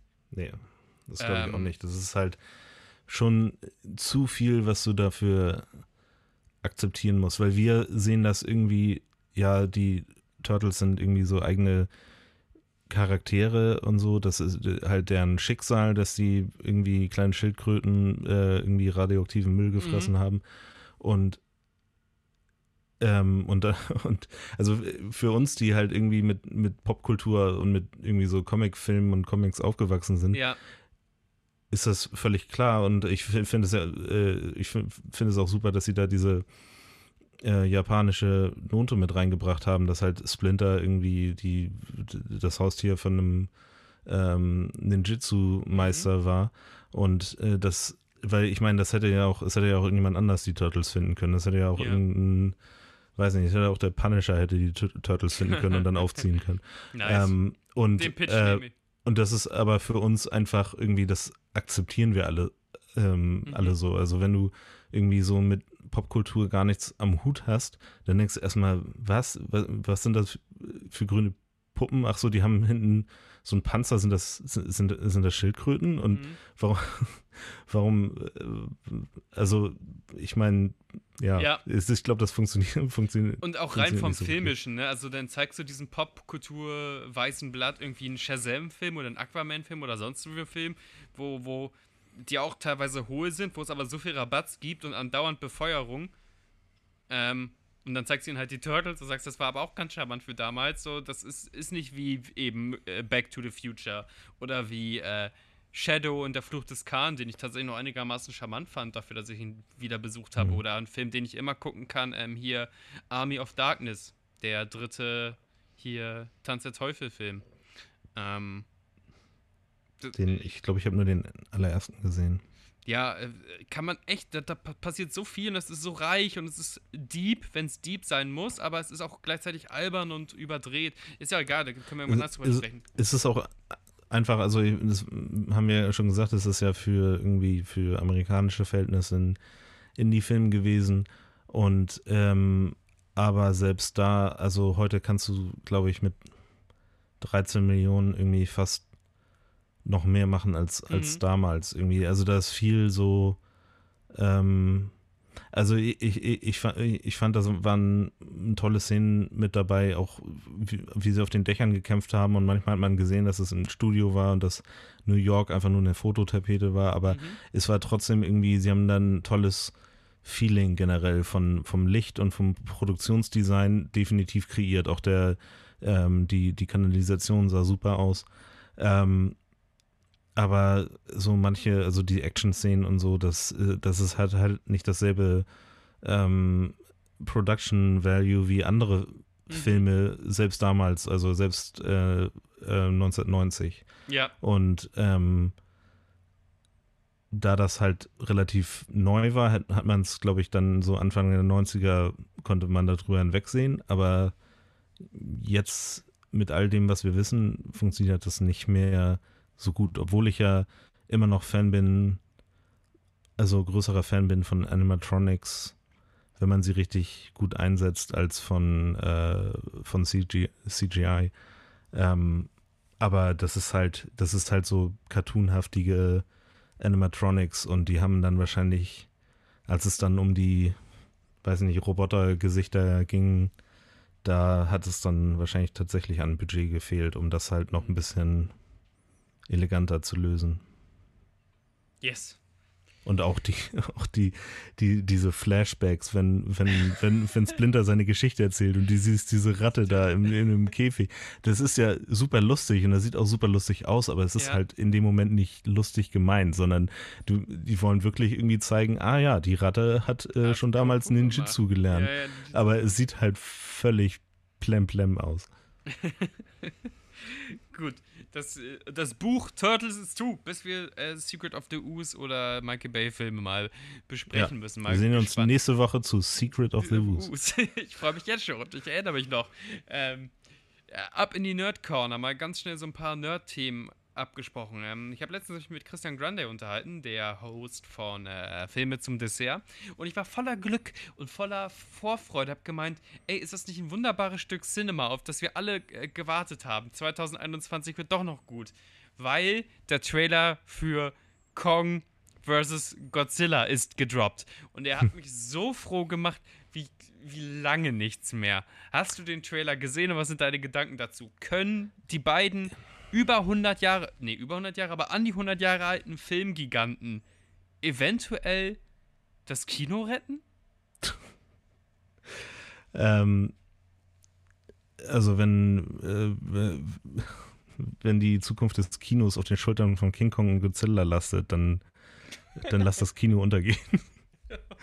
Nein, also ich bin großer ähm, Kinofan und ich hoffe, dass es das Kino immer weitergeben wird und ich hoffe, dass es nicht ähm, an, äh, an diesem Film hängt. Ähm, also ich habe, ich weiß gar nicht, ich, ich habe den Trailer angeguckt, aber äh, ich, ich kann mich nur noch irgendwie da an King Kong auf dem Boot erinnern irgendwie. Ja. Und das war natürlich irgendwie ganz schicke Szenen alles und ähm, ich fand auch, wie hieß er, Kong, Kong Skull Island oder? Skull nee. Island. Ja, der, der so in diesen 70er Jahre Vietnam hm, Background. Ja, also der letzte King Kong Film. Ja. Den fand ich nicht schlecht als Unterhaltung. Halt, ich bin da nicht so, also ich kann mich da bei Godzilla und so, kann ich mich nicht für Gott, die ja. Geschichte und für, für, für, für die Story und so begeistern. Und der, der erste von den neuen Godzillas war auch unterhaltsam. Den zweiten habe ich, glaube ich, ausgemacht, weil der, weil ich den so schlecht und langweilig fand, dass Was? ich den nicht King zu Ende of the Monsters fand ich ja. grandios, aber ich weiß nicht, ob ich nur das letzte Drittel grandios fand. aber ähm, Vielleicht ja, ich irgendwie durchhalten ich, bis die letzten 20 Minuten, die sind dann so, wow. ja, vielleicht hätte ich äh, einfach irgendwie mittendrin anfangen sollen und nicht am Anfang. aber ähm, ja, irgendwie, weiß ich nicht, irgendwie teile ich deinen Enthusiasmus nicht, weil ich, das ist, ähm, also es war es ja klar, dass es irgendwann kommt. Ist nicht nur mein Enthusiasmus. Ähm, Collider und irgendwie Variety und, und auch irgendwie äh, ganz, äh, die ganze Bloggersphere und auch äh, die, die Aufrufe des Trailers. Ja, die, die haben ja auch nichts anderes im Moment. Ja, so. Leute wollen wieder, aber Leute wollen genau für sowas wahrscheinlich wieder vielleicht ins Kino. Also vielleicht denken sie sich so, ey, das möchte ich mir nicht auf HBO Max angucken. Ich möchte wirklich sehen, wie dieser Gorilla der, der Eidechse auf die Schnauze haut that's it. Spektakel. Ähm, ja. Rollercoaster Ride. Ähm, und, und dann liebe ich halt so viel an dem Trailer, dass er einfach so wahnsinnig blöd ist. Also wenn echt Schauspieler. Ja, deswegen habe ich zuerst gedacht, dass du, ähm, da, dass du nicht so begeistert bist, weil von dem, was du mir geschrieben hast, äh, dachte ich, du äh, hast mir es eher geschickt und gesagt, ey, guck dir mal den Scheiß an. Hier. Nein, blöd kann bei mir auch was äh, sehr Positives sein. Ich, äh, ab einem gewissen Level blöd, liebe ich's. Ähm, also wenn da echt Schauspieler so ganz ernsthaft sagen können, nobody bows before Kong, dann ist das ein Skript, was ich küssen möchte. Und Kong in so einem Actionfilm-Moment vor so einer Explosion wegspringt in Slow Motion, die von Godzilla ausgelöst wurde. Und Tokio, das ist ja das Allerbeste, Tokio irgendwie so von so Neonröhren umrahmt ist, damit man auch jedes Gebäude gut sieht. Ey, ich, ich küsse euch. Ich, ich hoffe, äh, dass Godzilla und Kong äh, mal wieder einen Hit ähm, generieren. Kann, kannst du mir ganz kurz äh, ne, die äh, Logline für, für, diesen Film geben? Weil ich habe irgendwie, also ähm, in, in dem ersten Godzilla und in ja. dem zweiten Godzilla war ja. Godzilla ja der Gute, ne? Ähm, Godzilla ist ja an sich immer der Gute. Also Godzilla ist ja quasi so wie ähm, ich sag mal, der, der, der gibt es ja nicht so wirklich gut und böse, sondern das ist so ein bisschen wie das, äh, wie eine Naturgewalt sozusagen. Ja, genau, der ist eine Naturgewalt, der sich aber dann irgendwie am Ende dann doch immer dazu äh, hinreißen lässt, die Menschheit zu retten und ins Meer zu gehen. Dann gucken Leute so halb dankbar Godzilla hinterher, während er einfach die Stadt in Schutt und Asche gelegt hat. Und ich weiß nicht, wie viele Casualties äh, auf dem Gewissen hat, aber trotzdem so, aber, danke Godzilla, du hast die Riesenmotte abgewehrt. Ähm, aber in, in, in Kong finden sie ja doch irgendwie finden Sie da nicht auch irgendwie raus, dass er auch irgendwie eher so eine missverstandene Kreatur ist und eigentlich auch ein guter ist? Ja, ja, ja, weil Kong war irgendwie, seine Riesenaffen konnten immer, da gibt es irgendwie so eine Öffnung in der Erde, oh Achtung, wo immer so andere, so, so Goja-Monster rauskommen. Und eigentlich haben immer die Kong-Affen immer diese Monster platt gemacht, aber jetzt ist hm. irgendwie Kong der Letzte wahrscheinlich. Und, und, und, irgendwie haben sie am Ende des Films auch gesagt, dass er irgendwie ein Baby ist oder so und dass, ja. dass er noch nicht ausgewachsen ist. Ja. Aber so, jetzt ist nämlich meine Frage, warum ist es so, meinst du, das ist, ist so Batman vs. Superman, dass sie irgendwie so. Definitiv, definitiv. In der Hälfte ja. des Films sa äh, sagen. Dritter äh, Akt kommt ein anderes Monster und so. Das ist echt das wahre Monster. Deswegen hat sich Godzilla so komisch benommen. Und dann prügeln die auf und das. Dann finden ein. sie raus, dass sie beide die gleiche Mutter haben und dann. sie beide mögen Bananen. ähm. ähm, ja, nee, äh, definitiv dritter Akt. Also du kannst keins der Monster beerdigen. Ja, ja wollte ich gerade sagen. Also was wir äh, garantiert äh, beide wissen, ist, dass äh, es nicht so enden wird, dass irgendwie Kong äh, Godzilla erschlägt oder andersrum.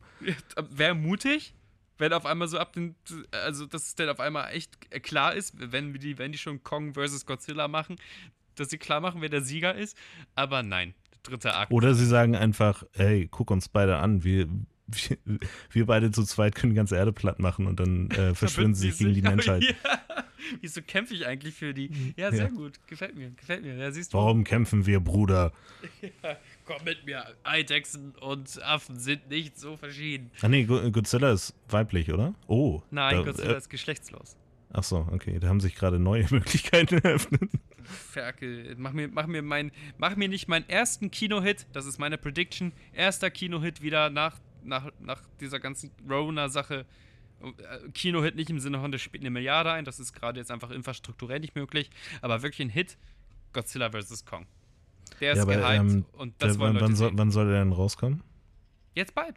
Äh, im ja, dann wird er ja aber noch nicht im Kino laufen. Teilweise im Kino und teilweise Stream-Verwertung. Also so ähnlich wie Tenet vielleicht. Okay. Ich müsste jetzt genau gucken, wann er kommt. Aber ich glaube schon, dass der ähm, vergleichsweise, also Tenet war es nicht irgendwie, obwohl Tenet ja noch respektabel 300 Millionen Dollar eingespielt hat. Ähm, Sehr gut war eigentlich. Wonder Woman war es auch nicht, wo Leute dann echt arg enttäuscht waren, dass schon wieder so ein DC-Ding vergleichsweise gefloppt ist. Ähm, meine Prediction, ich setze alles auf äh, Kong ähm, und ähm, hier Godzilla und bin traurig für jedes Kino, was bis dahin nicht geöffnet haben konnte. Okay. Yes, nächste Nerd News: James Bond schon wieder verschoben. Wir warten schon fast zwei Jahre auf James Bond und fast genauso lange auf den Morbius-Film. Aber das ist, ist das jetzt wieder, das müsste jetzt äh, rein rechnerisch wieder ein guter sein, oder? Ja. Ja. ja. Oder, nee, warte mal, war nee, der warte, letzte. Das geht doch gar nicht. Äh, war der, der letzte Spectre? Oder welches war der, der letzte? Der letzte war Spectre, der davor war Skyfall, der war gut. Dann war es. Ähm, ja, Spectre war schlecht. zum Trost, den mögen alle nicht, außer ich. Und dann Casino Royale, den mögen alle, alle. Ja, doch, müsste jetzt ein guter sein. Dann hat sich das Ich glaube, so, so, überlegt sich auch das Studio. Ja, jetzt machen wir mal wieder einen guten, ne? Ja, okay, ja, ist klar. Jetzt mal wieder so weit, müssen wir wieder Mühe geben. Oh, scheiße, Mühe. Oh, warum haben wir denn für Christoph Walz für einen schlechten verbraucht? Ja, weiß ich auch nicht. ähm, ähm, kurios an der Neuigkeit ist, dass äh, manche Leute, die ein Endorsement hatten mit James Bond, Produktendorsement, Anzüge, Uhren, also James Bond ist immer voller Produktplatzierung, mhm. äh, dass die jetzt inzwischen schon ganz neue Kollektionen auf dem Markt haben. Und die, sich, und die denken sich teilweise, das habe ich heute erst gelesen, ob sie nicht digital Alter. die neue Uhr ähm, James Bond auf, auf, auf den Arm schieben können. Ich, äh, ich habe keine Lust mehr. das. Ich weiß es nicht. Das, das geht zu weit. Das ist nicht mal Und auch noch das, das, das, Revier vom Anzug noch so ein bisschen anpassen. Ne? Ja. keiner kauft mehr diese scheiß Uhr, weil die denken, das ist die Uhr vor zwei Jahren. Wie sehen wir denn aus? Wir verlieren total unser Gesicht. Ja, äh, James Bond kann doch nicht mit einer, mit einer veralteten Uhr rumlaufen. Mit einer, das ist ja das läuft mit der Uhr von Vorjahresmodell. 2018 rum, ich bitte dich. Ja. Das ist James Bond. Wer läuft mit, einem Vorjahr, mit einer Vorjahres-Rolex rum? Das ähm, ist James Bond obdachlos oder was? Ja, Hobo James Bond. Naja, ähm, wenn ähm, der Film nicht einigermaßen einschlägt, wird vielleicht das Studio, Hobo Studio, weil die sind wohl derbe angeschlagen und ähm, James Bond könnte da die letzte Karte sein. Ja, das ist natürlich wieder. Äh, Außer Godzilla und Kong retten das Kino. Ja, also ich meine, das ist natürlich mal scheiße, wenn da irgendwie so Existenzen dranhängen. Ähm, ja, also ist ich, James ich, Bond vielleicht überholt oder wärst du ein Advokat für einen weiblichen James Bond oder einen farbigen James Bond? Oh, jetzt, Äh. jetzt bin ich vielleicht auf dünnes Eis. Es sind wieder zwei weiße Männer reden über äh, Diversity. Aber trotzdem. ja, solange du nicht weiterhin farbig sagst, äh, ist alles in Ordnung, glaube ich. Oh, sagt man das auch nicht mehr, ne? Scheiße. Ähm, also ich bin, ich bin bei James People Bond of Color. Ich bin bei James Bond. Ähm, äh, das ist für mich auch hm, Unterhaltung. Also da bin ich auch nicht so großer Fan. Ich bin jetzt auch nicht so jemand, der irgendwie dann zurückgeht und sich die ganzen alten Filme anguckt.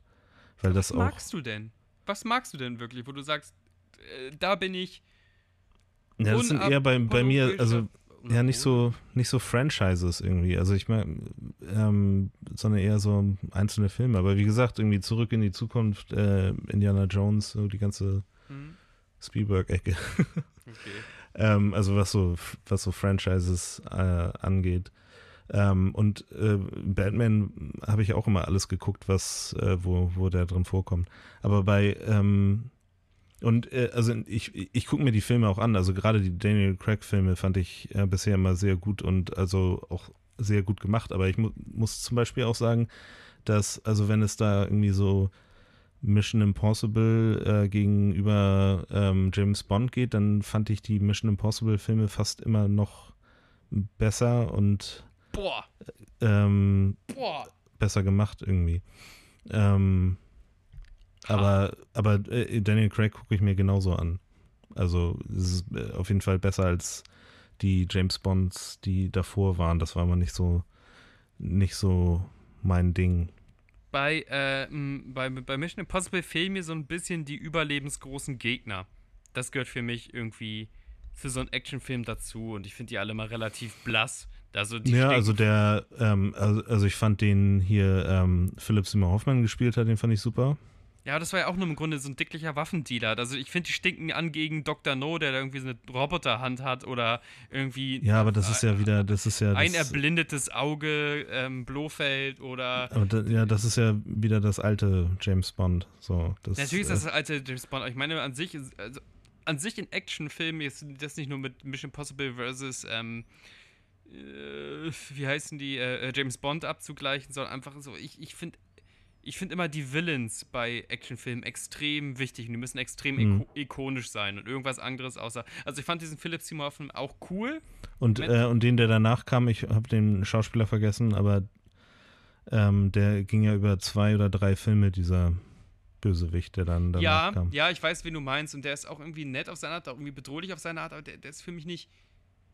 Ich weiß nicht, Schwarzenegger-Filme hatten für mich ikonische Bösewichte. Ja, äh, aber das ist, äh, ja, es ist halt irgendwie, also ich meine, klar, ähm, James Bond und äh, Mission Impossible gehören auch zu den überzogenen Mhm. Actionfilmen, aber trotzdem ist da immer noch eine gewisse Dramatik und Thrillerhaftigkeit drin, was ich, äh, was ich auch zu schätzen weiß. Also ich bin, äh, ich gucke auch ganz gerne mal Filme, die mich jetzt nicht so damit rausholen, dass da irgendwie Haie mit, mit, mit Lasern irgendwie äh, durch die Gegend schwimmen, sondern dass das halt irgendwie einfach, weißt du, dass das menschliche Motivationen sind, die, die man auch nachvollziehen kann. Ja, ich verstehe. Und, äh, und, ähm, und das macht es dann halt manchmal auch spannender und auch ähm, bedrohlicher, weil es halt, ähm, weil es halt nicht aus irgendeinem aus irgendeinem überdrehten Phan Phantasmus irgendwie herausgeboren ist. damit will ich das gar nicht, gar nicht schlecht reden, sondern ich fand das ja, ich fand ja auch ähm, hier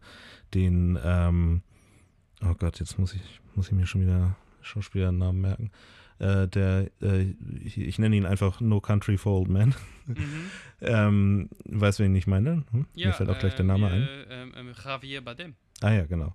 Äh, den fand ich auch super als Bösewicht. Mhm. Ähm, auch mit seiner, mit seiner Story. Das war natürlich irgendwie nachher so ein bisschen Hanebüchen, wie äh, der, der Plot sich da verhalten hat.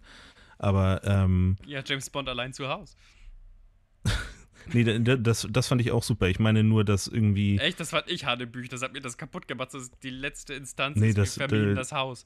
Das, das, das fand ich super. Ich fand nur irgendwie so ein bisschen, dass er, dass der Javier Bardem irgendwie äh, über Jahre geplant hat, dass an diesem Moment irgendwie, dass er dann da in der Zelle ist, dass er dann irgendwie da rauskommt und dann äh, da in diesen U-Bahn-Schacht und dann kommt in dem Moment die U-Bahn, dass, dass er dann auf ja, den Knopf ähm, drückt. Da hat man einen Filmkritiker gesagt, da ist Christopher Nolan mit seiner Joker-Figur dran schuld, dass dann die Filme danach, die Actionfilme danach, immer so ein super durchgeplanter Superbösewicht kam, der noch so einen Twist hatte. Also es war ja auch in dem Star Trek-Film so, dass Khan auf einmal auch.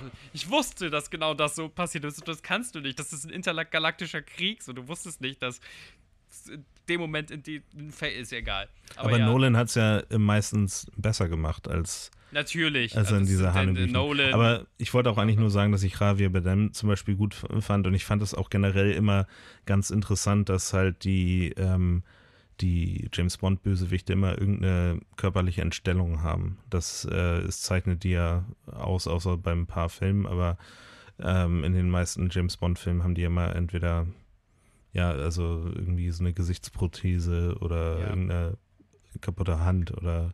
ich weiß nicht, Actionfilme sind für so. mich halt immer irgendwie auch so Wrestling-Veranstaltungen. Ich weiß auch, wie die Dinge ausgehen, so, aber ich möchte trotzdem das Spektakel sehen. Du hast gerade eben ein schönes Adjektiv, schönes Adjektiv gehabt und das ist dann, geht auch zu meinem letzten Thema an der Nerd Corner. Das gefällt mir außerordentlich gut. Vielleicht sollte ich nur eine Nerd Corner mit dir machen. Einmal die Woche. ähm, ähm, Welches Adjektiv dann?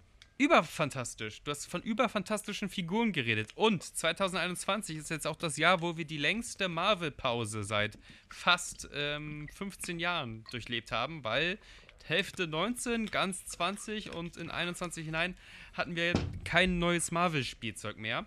Und dann kam Wonder Vision, was jetzt stark auf die ähm, Staffelhälfte zu, äh, zu steuert. Ähm, ohne zu viel zu spoilern, vielleicht, also ich wünschte, irgendjemand meiner Freunde hätte einen Podcast, wo es um Superhelden-Adaptionen geht. Ähm, dann würde ich auch mal darüber sprechen wollen, vielleicht, aber mich fragt ja sonst keiner. Äh, vielleicht mal ohne Spoiler. Ähm, ja, du hast ja irgendwie bisher noch nicht äh, die Serien äh, in deinen Podcast hereingelassen. Nee, aber WandaVision wäre vielleicht so ein Ding, weil das ja auch echt so fungiert als eine Brücke zu den Filmen. Also die Filme funktionieren dann weitergehend nur wenn du auch ein bisschen weißt, was in der Serie passiert ist. Zumindest so ein bisschen. Das Marvel-Ding, ja. das Marvel-Modell lebt ja davon, dass äh, die Materialien total angereichert sind, wenn du alles weißt, aber du kannst es auch noch so verdauen, das Gericht. Aber, aber welche, welche Filme funktionieren, funktionieren denn nur, wenn du Wonder Vision geguckt hast? Die zukünftigen. Ähm, die zukünftigen so. Filme werden auch ganz stark auf WandaVision aufbauen in den Storylines und in, in, dem Status quo, der da gesetzt wird. Die arbeiten wirklich, also diese MCU-Serien, diese Disney Plus-Serien werden. Basti kennt da jemanden bei Marvel. Nee, das kann man sich reinlesen, hat Kev, äh, Kevin Feige auch gesagt. Ähm, die Serien werden maßgeblich das ganze Marvel-Universum beeinflussen. Das ist nicht so, dass du dann einfach sagst, okay, ich hab's übersprungen. Ich verstehe jetzt alles. Aber ich muss bitte nicht Agents of Shield gucken, weil nee, das Agents ist die allergrößte Shield Scheiße. Wurde ja von Jeff Loeb damals noch produziert, die sind alle ausgeklammert. Jetzt diese Disney Plus Serien. Also äh, Falcon and the Winter Soldier wird den ganzen Status für diese ganze Captain America Nummer und fürs Marvel Universum ändern. Ähm, es gibt eine War Machine Serie, die das machen wird, äh, eine Hawkeye Serie. Aber ist dann in, in diesem Zuge, in dieser Phase 6 oder wo, wo wir uns jetzt gerade befinden, ähm, dann eigentlich sowas wie ähm, Daredevil und Punisher gestorben? Ja.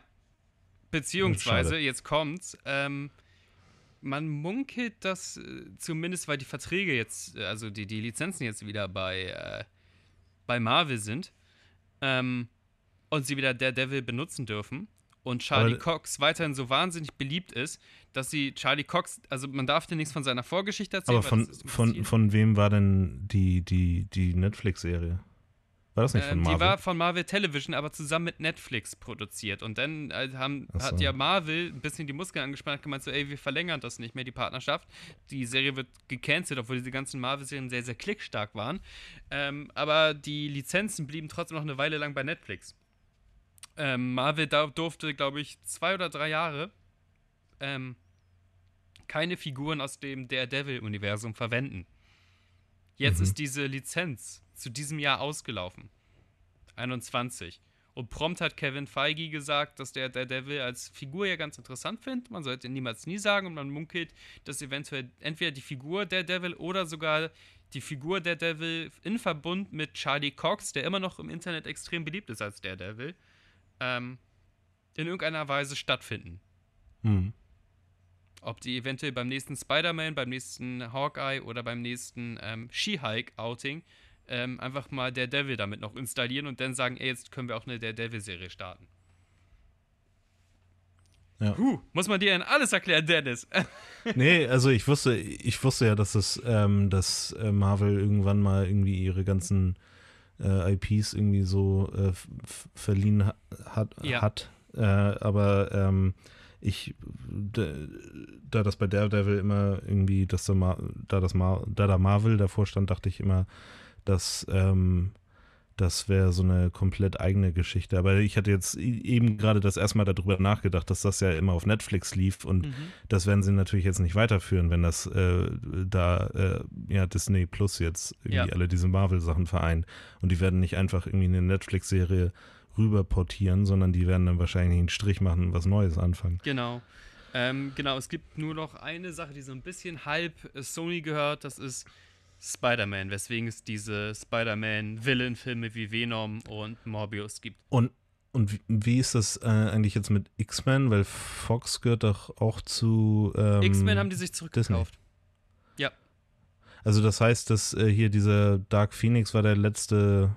Ja. Äh, Der- nee, der letzte war New Mut Mutants. Ähm, ach so, war das auch ein Film? Oder? New Mutants war ein Film, ja. Aber der, der gehörte nicht zu dieser ähm, Days of Future Past Reihe Nee, nee, dazu. nee, nee, nee, der war einfach so ein Spin-off. Ähm, hat Okay. auch, glaube ich, keiner gesehen, deswegen ist dein Erstaunen auch nicht so wild. Ja, also ich meine, ich bin mal, bin mal gespannt, was sie da draus machen, weil ich fand irgendwie X-Men, also da waren natürlich viele schlechte Sachen dabei, aber teilweise war es auch sehr gut. Also so die ersten, also First Class und äh, hier Days of Future Past fand ich ganz gut und Logan natürlich.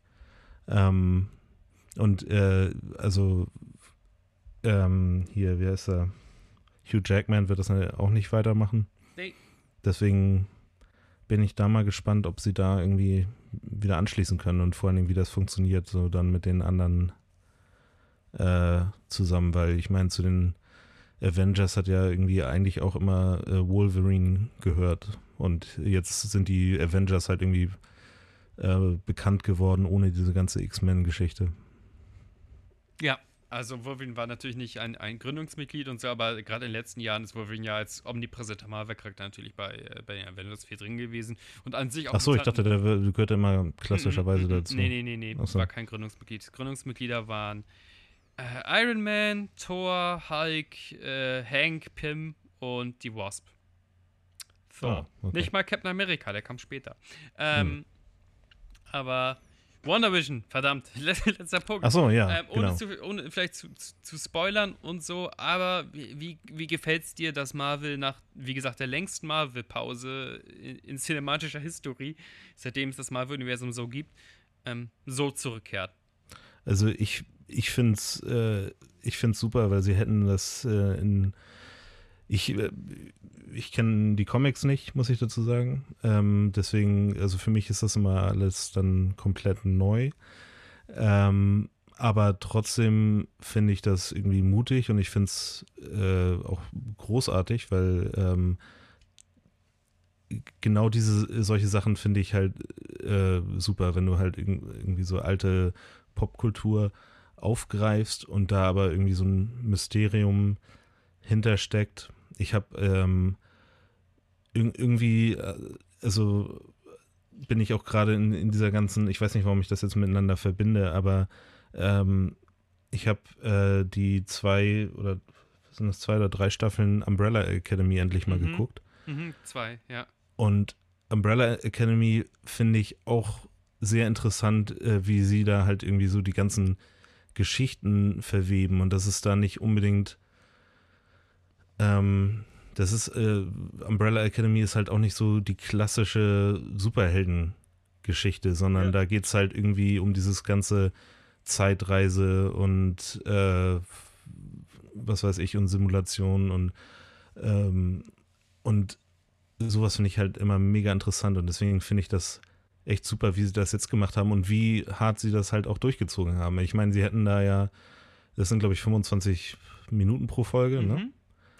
Ähm, er hätte natürlich auch locker eine Serie machen können, die 45 Minuten ist, aber zu diesem Format im Moment jedenfalls passt 25 Minuten mhm. völlig gut und ich glaube, wenn du so als absoluter Endgame-Fan irgendwie das, die erste Folge von WandaVision guckst, dann bist du erstmal so, what? Und also wenn du so wie ich die Comics nicht kennst, wenn du ja. die Comics kennst, dann denkst du wahrscheinlich, ah, geil und so. Aber ähm, das finde ich echt mutig, weil in der ersten Folge weißt du ja eigentlich überhaupt noch nicht, was los ist.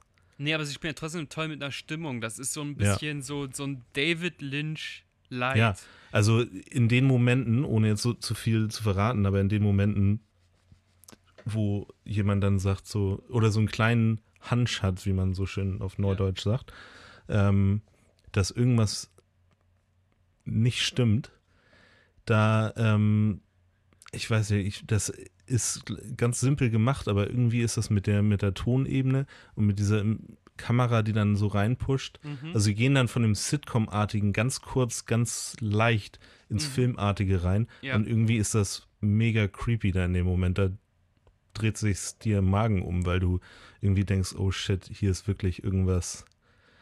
Also sie versuchen irgendwie so zu begreifen und sie können es nicht irgendwie. Und genau. irgendwie erinnert mich das an. Ich weiß nicht, an irgendwas erinnert mich das. Ich glaube irgendwie, ich denke gerade so an Fallout, weil in Fallout gibt es auch sowas ähnliches, wo du in, in ähm, also ich will jetzt nicht zu viel auch so zu WandaVision verraten. Also für mich ist es auch im Moment, ich weiß ja noch nicht, was da los ist, aber ich kann es mir ungefähr denken. Das ganze Ding gelungen und weißt du, was an sich, glaube ich, was ist, was auch in Fallout oder in, in, in den anderen Referenzen vorkommt, die du gerade genannt hast, ist immer so, dass diese heile Welt und gerade dieses heile Amerikaner mhm. ähm, immer ein bisschen auch spooky ist in seiner ja. Pseudo-Perfektheit. Auch so Ple Pleasantville irgendwie ja, ist ja auch ja. irgendwie dadurch, dass es so überperfekt ist. Und dann gibt es ja noch irgendwie, den habe ich nicht gesehen, den Film, aber ich kann mir vorstellen, dass es da so ähnlich ist, diese, ähm, war das Stepford Wives oder so? Ja, also an sich alles, wo du dich eigentlich an was zurückerinnern sollst, an eine äh, Harmonie, die es wahrscheinlich Heile so Welt, auch gar ja. nicht gab die eher total ja. stressig war, weil Leute dich angeschwärzt haben, wenn du deinen äh, Rasen nicht äh, akkurat gemäht hast oder hm. oh, ob es wohl in der Ehe kriselt, weil es da sowas, eh, so Modelle wie eine offene Beziehung oder es sowas ist, einfach äh, nicht gab. Es ist so, als wenn jemand denkt, ähm, das muss jetzt die heile Welt sein und, ähm, und deswegen versetzen wir dich jetzt in diese heile Welt oder irgendwie ja, sowas. So. Das ist so schön, bis du als Kommunist angeschwärzt wirst und dann hast du Hölle auf Erden. Aber ähm, Riesending. Ja. Ich hab's aber auch echt, ähm, am Anfang kommt immer dieses Marvel-Logo und es war wirklich so, oh, ich hab, ich hab euch vermisst, Brüder und Schwestern. Ja. Ähm, ja, vor allen Dingen in der ersten Folge ist das noch so, dann wird das irgendwie so schwarz-weiß und dann verändert sich auch die Soundebene ja. irgendwie so. Die haben das auch so hingekriegt, dass das auch irgendwie auch die Stimmen, äh, also die Tonaufnahmen irgendwie so klingen wie irgendwie eine 50er-Jahre-Sitcom. Und es ist einfach der, der, der Humor, die haben das perfekt übersetzt, weil auch diese ganze Magie, also das ist ja dann in der Sitcom, ist sie ja auch irgendwie eine Hexe. Ja. Und, äh, und es ist alles halt so, so also die haben richtig recherchiert, wie haben sie es damals in mhm. den 50ern gemacht. Ja. Irgendwie so, weil sie haben dann irgendwie mit einfach Schnitt mitten im Bild verschwindet dann irgendwas oder irgendwie an irgendwelchen Bindfaden fliegen dann die Pfannen durch die Gegend und so, obwohl sie es halt alles äh, mit ihrer riesen CGI-Maschinerie besser machen könnten, haben sie wirklich recherchiert und haben das ähm, echt äh, so ähm, ja, wie in dieser Zeit ähm, rekreiert. Und die, und auch die beiden Schauspieler, die sind einfach großartig und Die hätte ich jetzt auch noch vielleicht ähm, abschließend noch einmal ähm, loben wollen, ohne ins Spoiler-Territorium zu gehen. Gerade sie, Elizabeth Olsen, also jeder, der sich ja. für Wonder Vision interessiert, die Tagline ist ja von wegen, wir begleiten Wanda und Vision durch so ein merkwürdiges Sitcom-Szenario, wo jede Folge ein Jahrzehnt voranschreitet. Ähm, sie kann so gut die Spielarten der verschiedenen Jahrzehnte imitieren. Mhm. Das ist unfassbar. Das Timing, wie sie ihre, ihre Punchlines setzt, die, wie sie betont, wie sie einfach nur mit dem Kopf ihren Ehemann so, so anschaut. Also mhm. von wegen so, so, so ein bisschen devot. Und dann wird sie aber in den 70er Jahren, also es fängt an in den 50er Jahren geführt, dann 60er und 70er Jahre, äh, da ist sie wieder schon doch manchmal ein bisschen frech und emanzipierter und redet halt auch anders und spielt anders. Ähm, ja. Groß. Ganz, ganz, ganz groß, was sie da macht. Und manchmal wird sie auch Spoiler, Spoiler, manchmal wird sie auch ein bisschen furchterregend. Hm. Ja, aber ich finde es äh, ich find's toll gemacht und ich, das ist echt jetzt mal wieder irgendwie so, so eine kleine Serie, wo ich, äh, wo, wo, wo, nicht unbedingt so, also ich meine, klar ist da auch so ein bisschen Cliffhanger wie in allen Serien drin ist, aber ich, ich habe auch irgendwie in letzter Zeit mal so American Horror Story geguckt und da ist dann natürlich immer so das klassische, ah, okay, dann gucke ich jetzt die nächste Folge. Aber hier ist das wirklich so, dass ich gedacht habe, ah, ich bin mal echt gespannt, was in der nächsten Folge passiert. Und das habe ich lange nicht mehr so gedacht bei Serien, weil das ja. halt eigentlich immer bisher immer nur so ein Binge-Fest ist. Und hier bin ich jetzt mal ähm, dazu gezwungen, irgendwie immer eine Woche zu warten auf die nächste Folge. Was mich bei manchen Serien immer wahnsinnig gemacht hat, so bei Better Call Saul irgendwie hat mich das wahnsinnig gemacht, dass dann nur eine Folge pro Woche rauskam. Ja, aber Better Call Saul war manchmal aber auch die Plots so leicht, also für mich zum Nebenhergucken zu kompliziert, um mir wirklich alles die ganze Woche ja, die in waren, seiner Genialität zu merken. Die waren sehr, ähm, also das Better Call Saul ist halt auch eine von den Serien, wo sich das nachher alles anfühlt, wie als wenn du einen langen Film geguckt hast. Ich liebe Better Call Saul, aber ich habe am Ende echt irgendwie vier Wochen immer gewartet und dann quasi vier Folgen hintereinander weggeknallt. Ja. ja, das machen ja manche und das ist auch ganz, ganz schlau eigentlich. Aber ich habe, ehrlich gesagt, habe ich auch das WandaVision gar nicht auf dem Zettel gehabt, sondern ich habe dann irgendwann Disney Plus aufgemacht und habe dann gesehen, dass es da ist. Und, äh, und da waren dann schon die ersten zwei Folgen ähm, online. Und da habe ich die natürlich hintereinander geguckt. Ähm, aber ich, ja, ich hatte jetzt äh, ehrlich gesagt nicht die Muße dazu zu warten, bis das dann alles draußen ist. Und um es dann in einem Rutsch oder so zu gucken, ja. sondern ich finde es auch mal so ganz nett, irgendwie mal eine Folge pro Woche zu gucken. Ja, dafür ist es ja. Also dafür ist auch das Sitcom-Format gut. Ha! Na gut. Ähm, Dennis, ich krieg langsam Hunger. Tja. Danke, dass du die Nerd Corner mitgemacht hast. Wenn du nicht Sehr jetzt noch gerne. brandheiße Nerd-News hast, dann danke ich dir fürs Gespräch. Nee, mir äh, fällt nichts ein. Ist nicht irgendwie, kommt nicht irgendwann auch nochmal ein Batman-Film raus? da reden wir das nächste Mal drüber, wenn es vielleicht okay. heiße Breaking News gibt. Also ich gefällt mir dieses neue Spielart noch extra gut, aber wir beide sind solche Laberbacken, wir können jetzt wahrscheinlich noch über eine Stunde lang über Sachen orakeln. Äh, danke für äh, die Turtles Review, danke für meine kleine Nerd Corner. Äh, wenn euch dieses Gespräch gefallen ja, hat. Danke für die Einladung, Dr. Oschinski. Dr. Oschinski macht es immer wieder gerne. Dann shared, liked, subscribed, kommentiert oder ähm, lasst eine, eine, Review da bei iTunes. Das würde mich freuen. Guckt auch mal bei Filme zum Dessert äh, vorbei. Das ist unsere Content-Schmiede. Da gibt es auch den Filme zum Dessert-Podcast.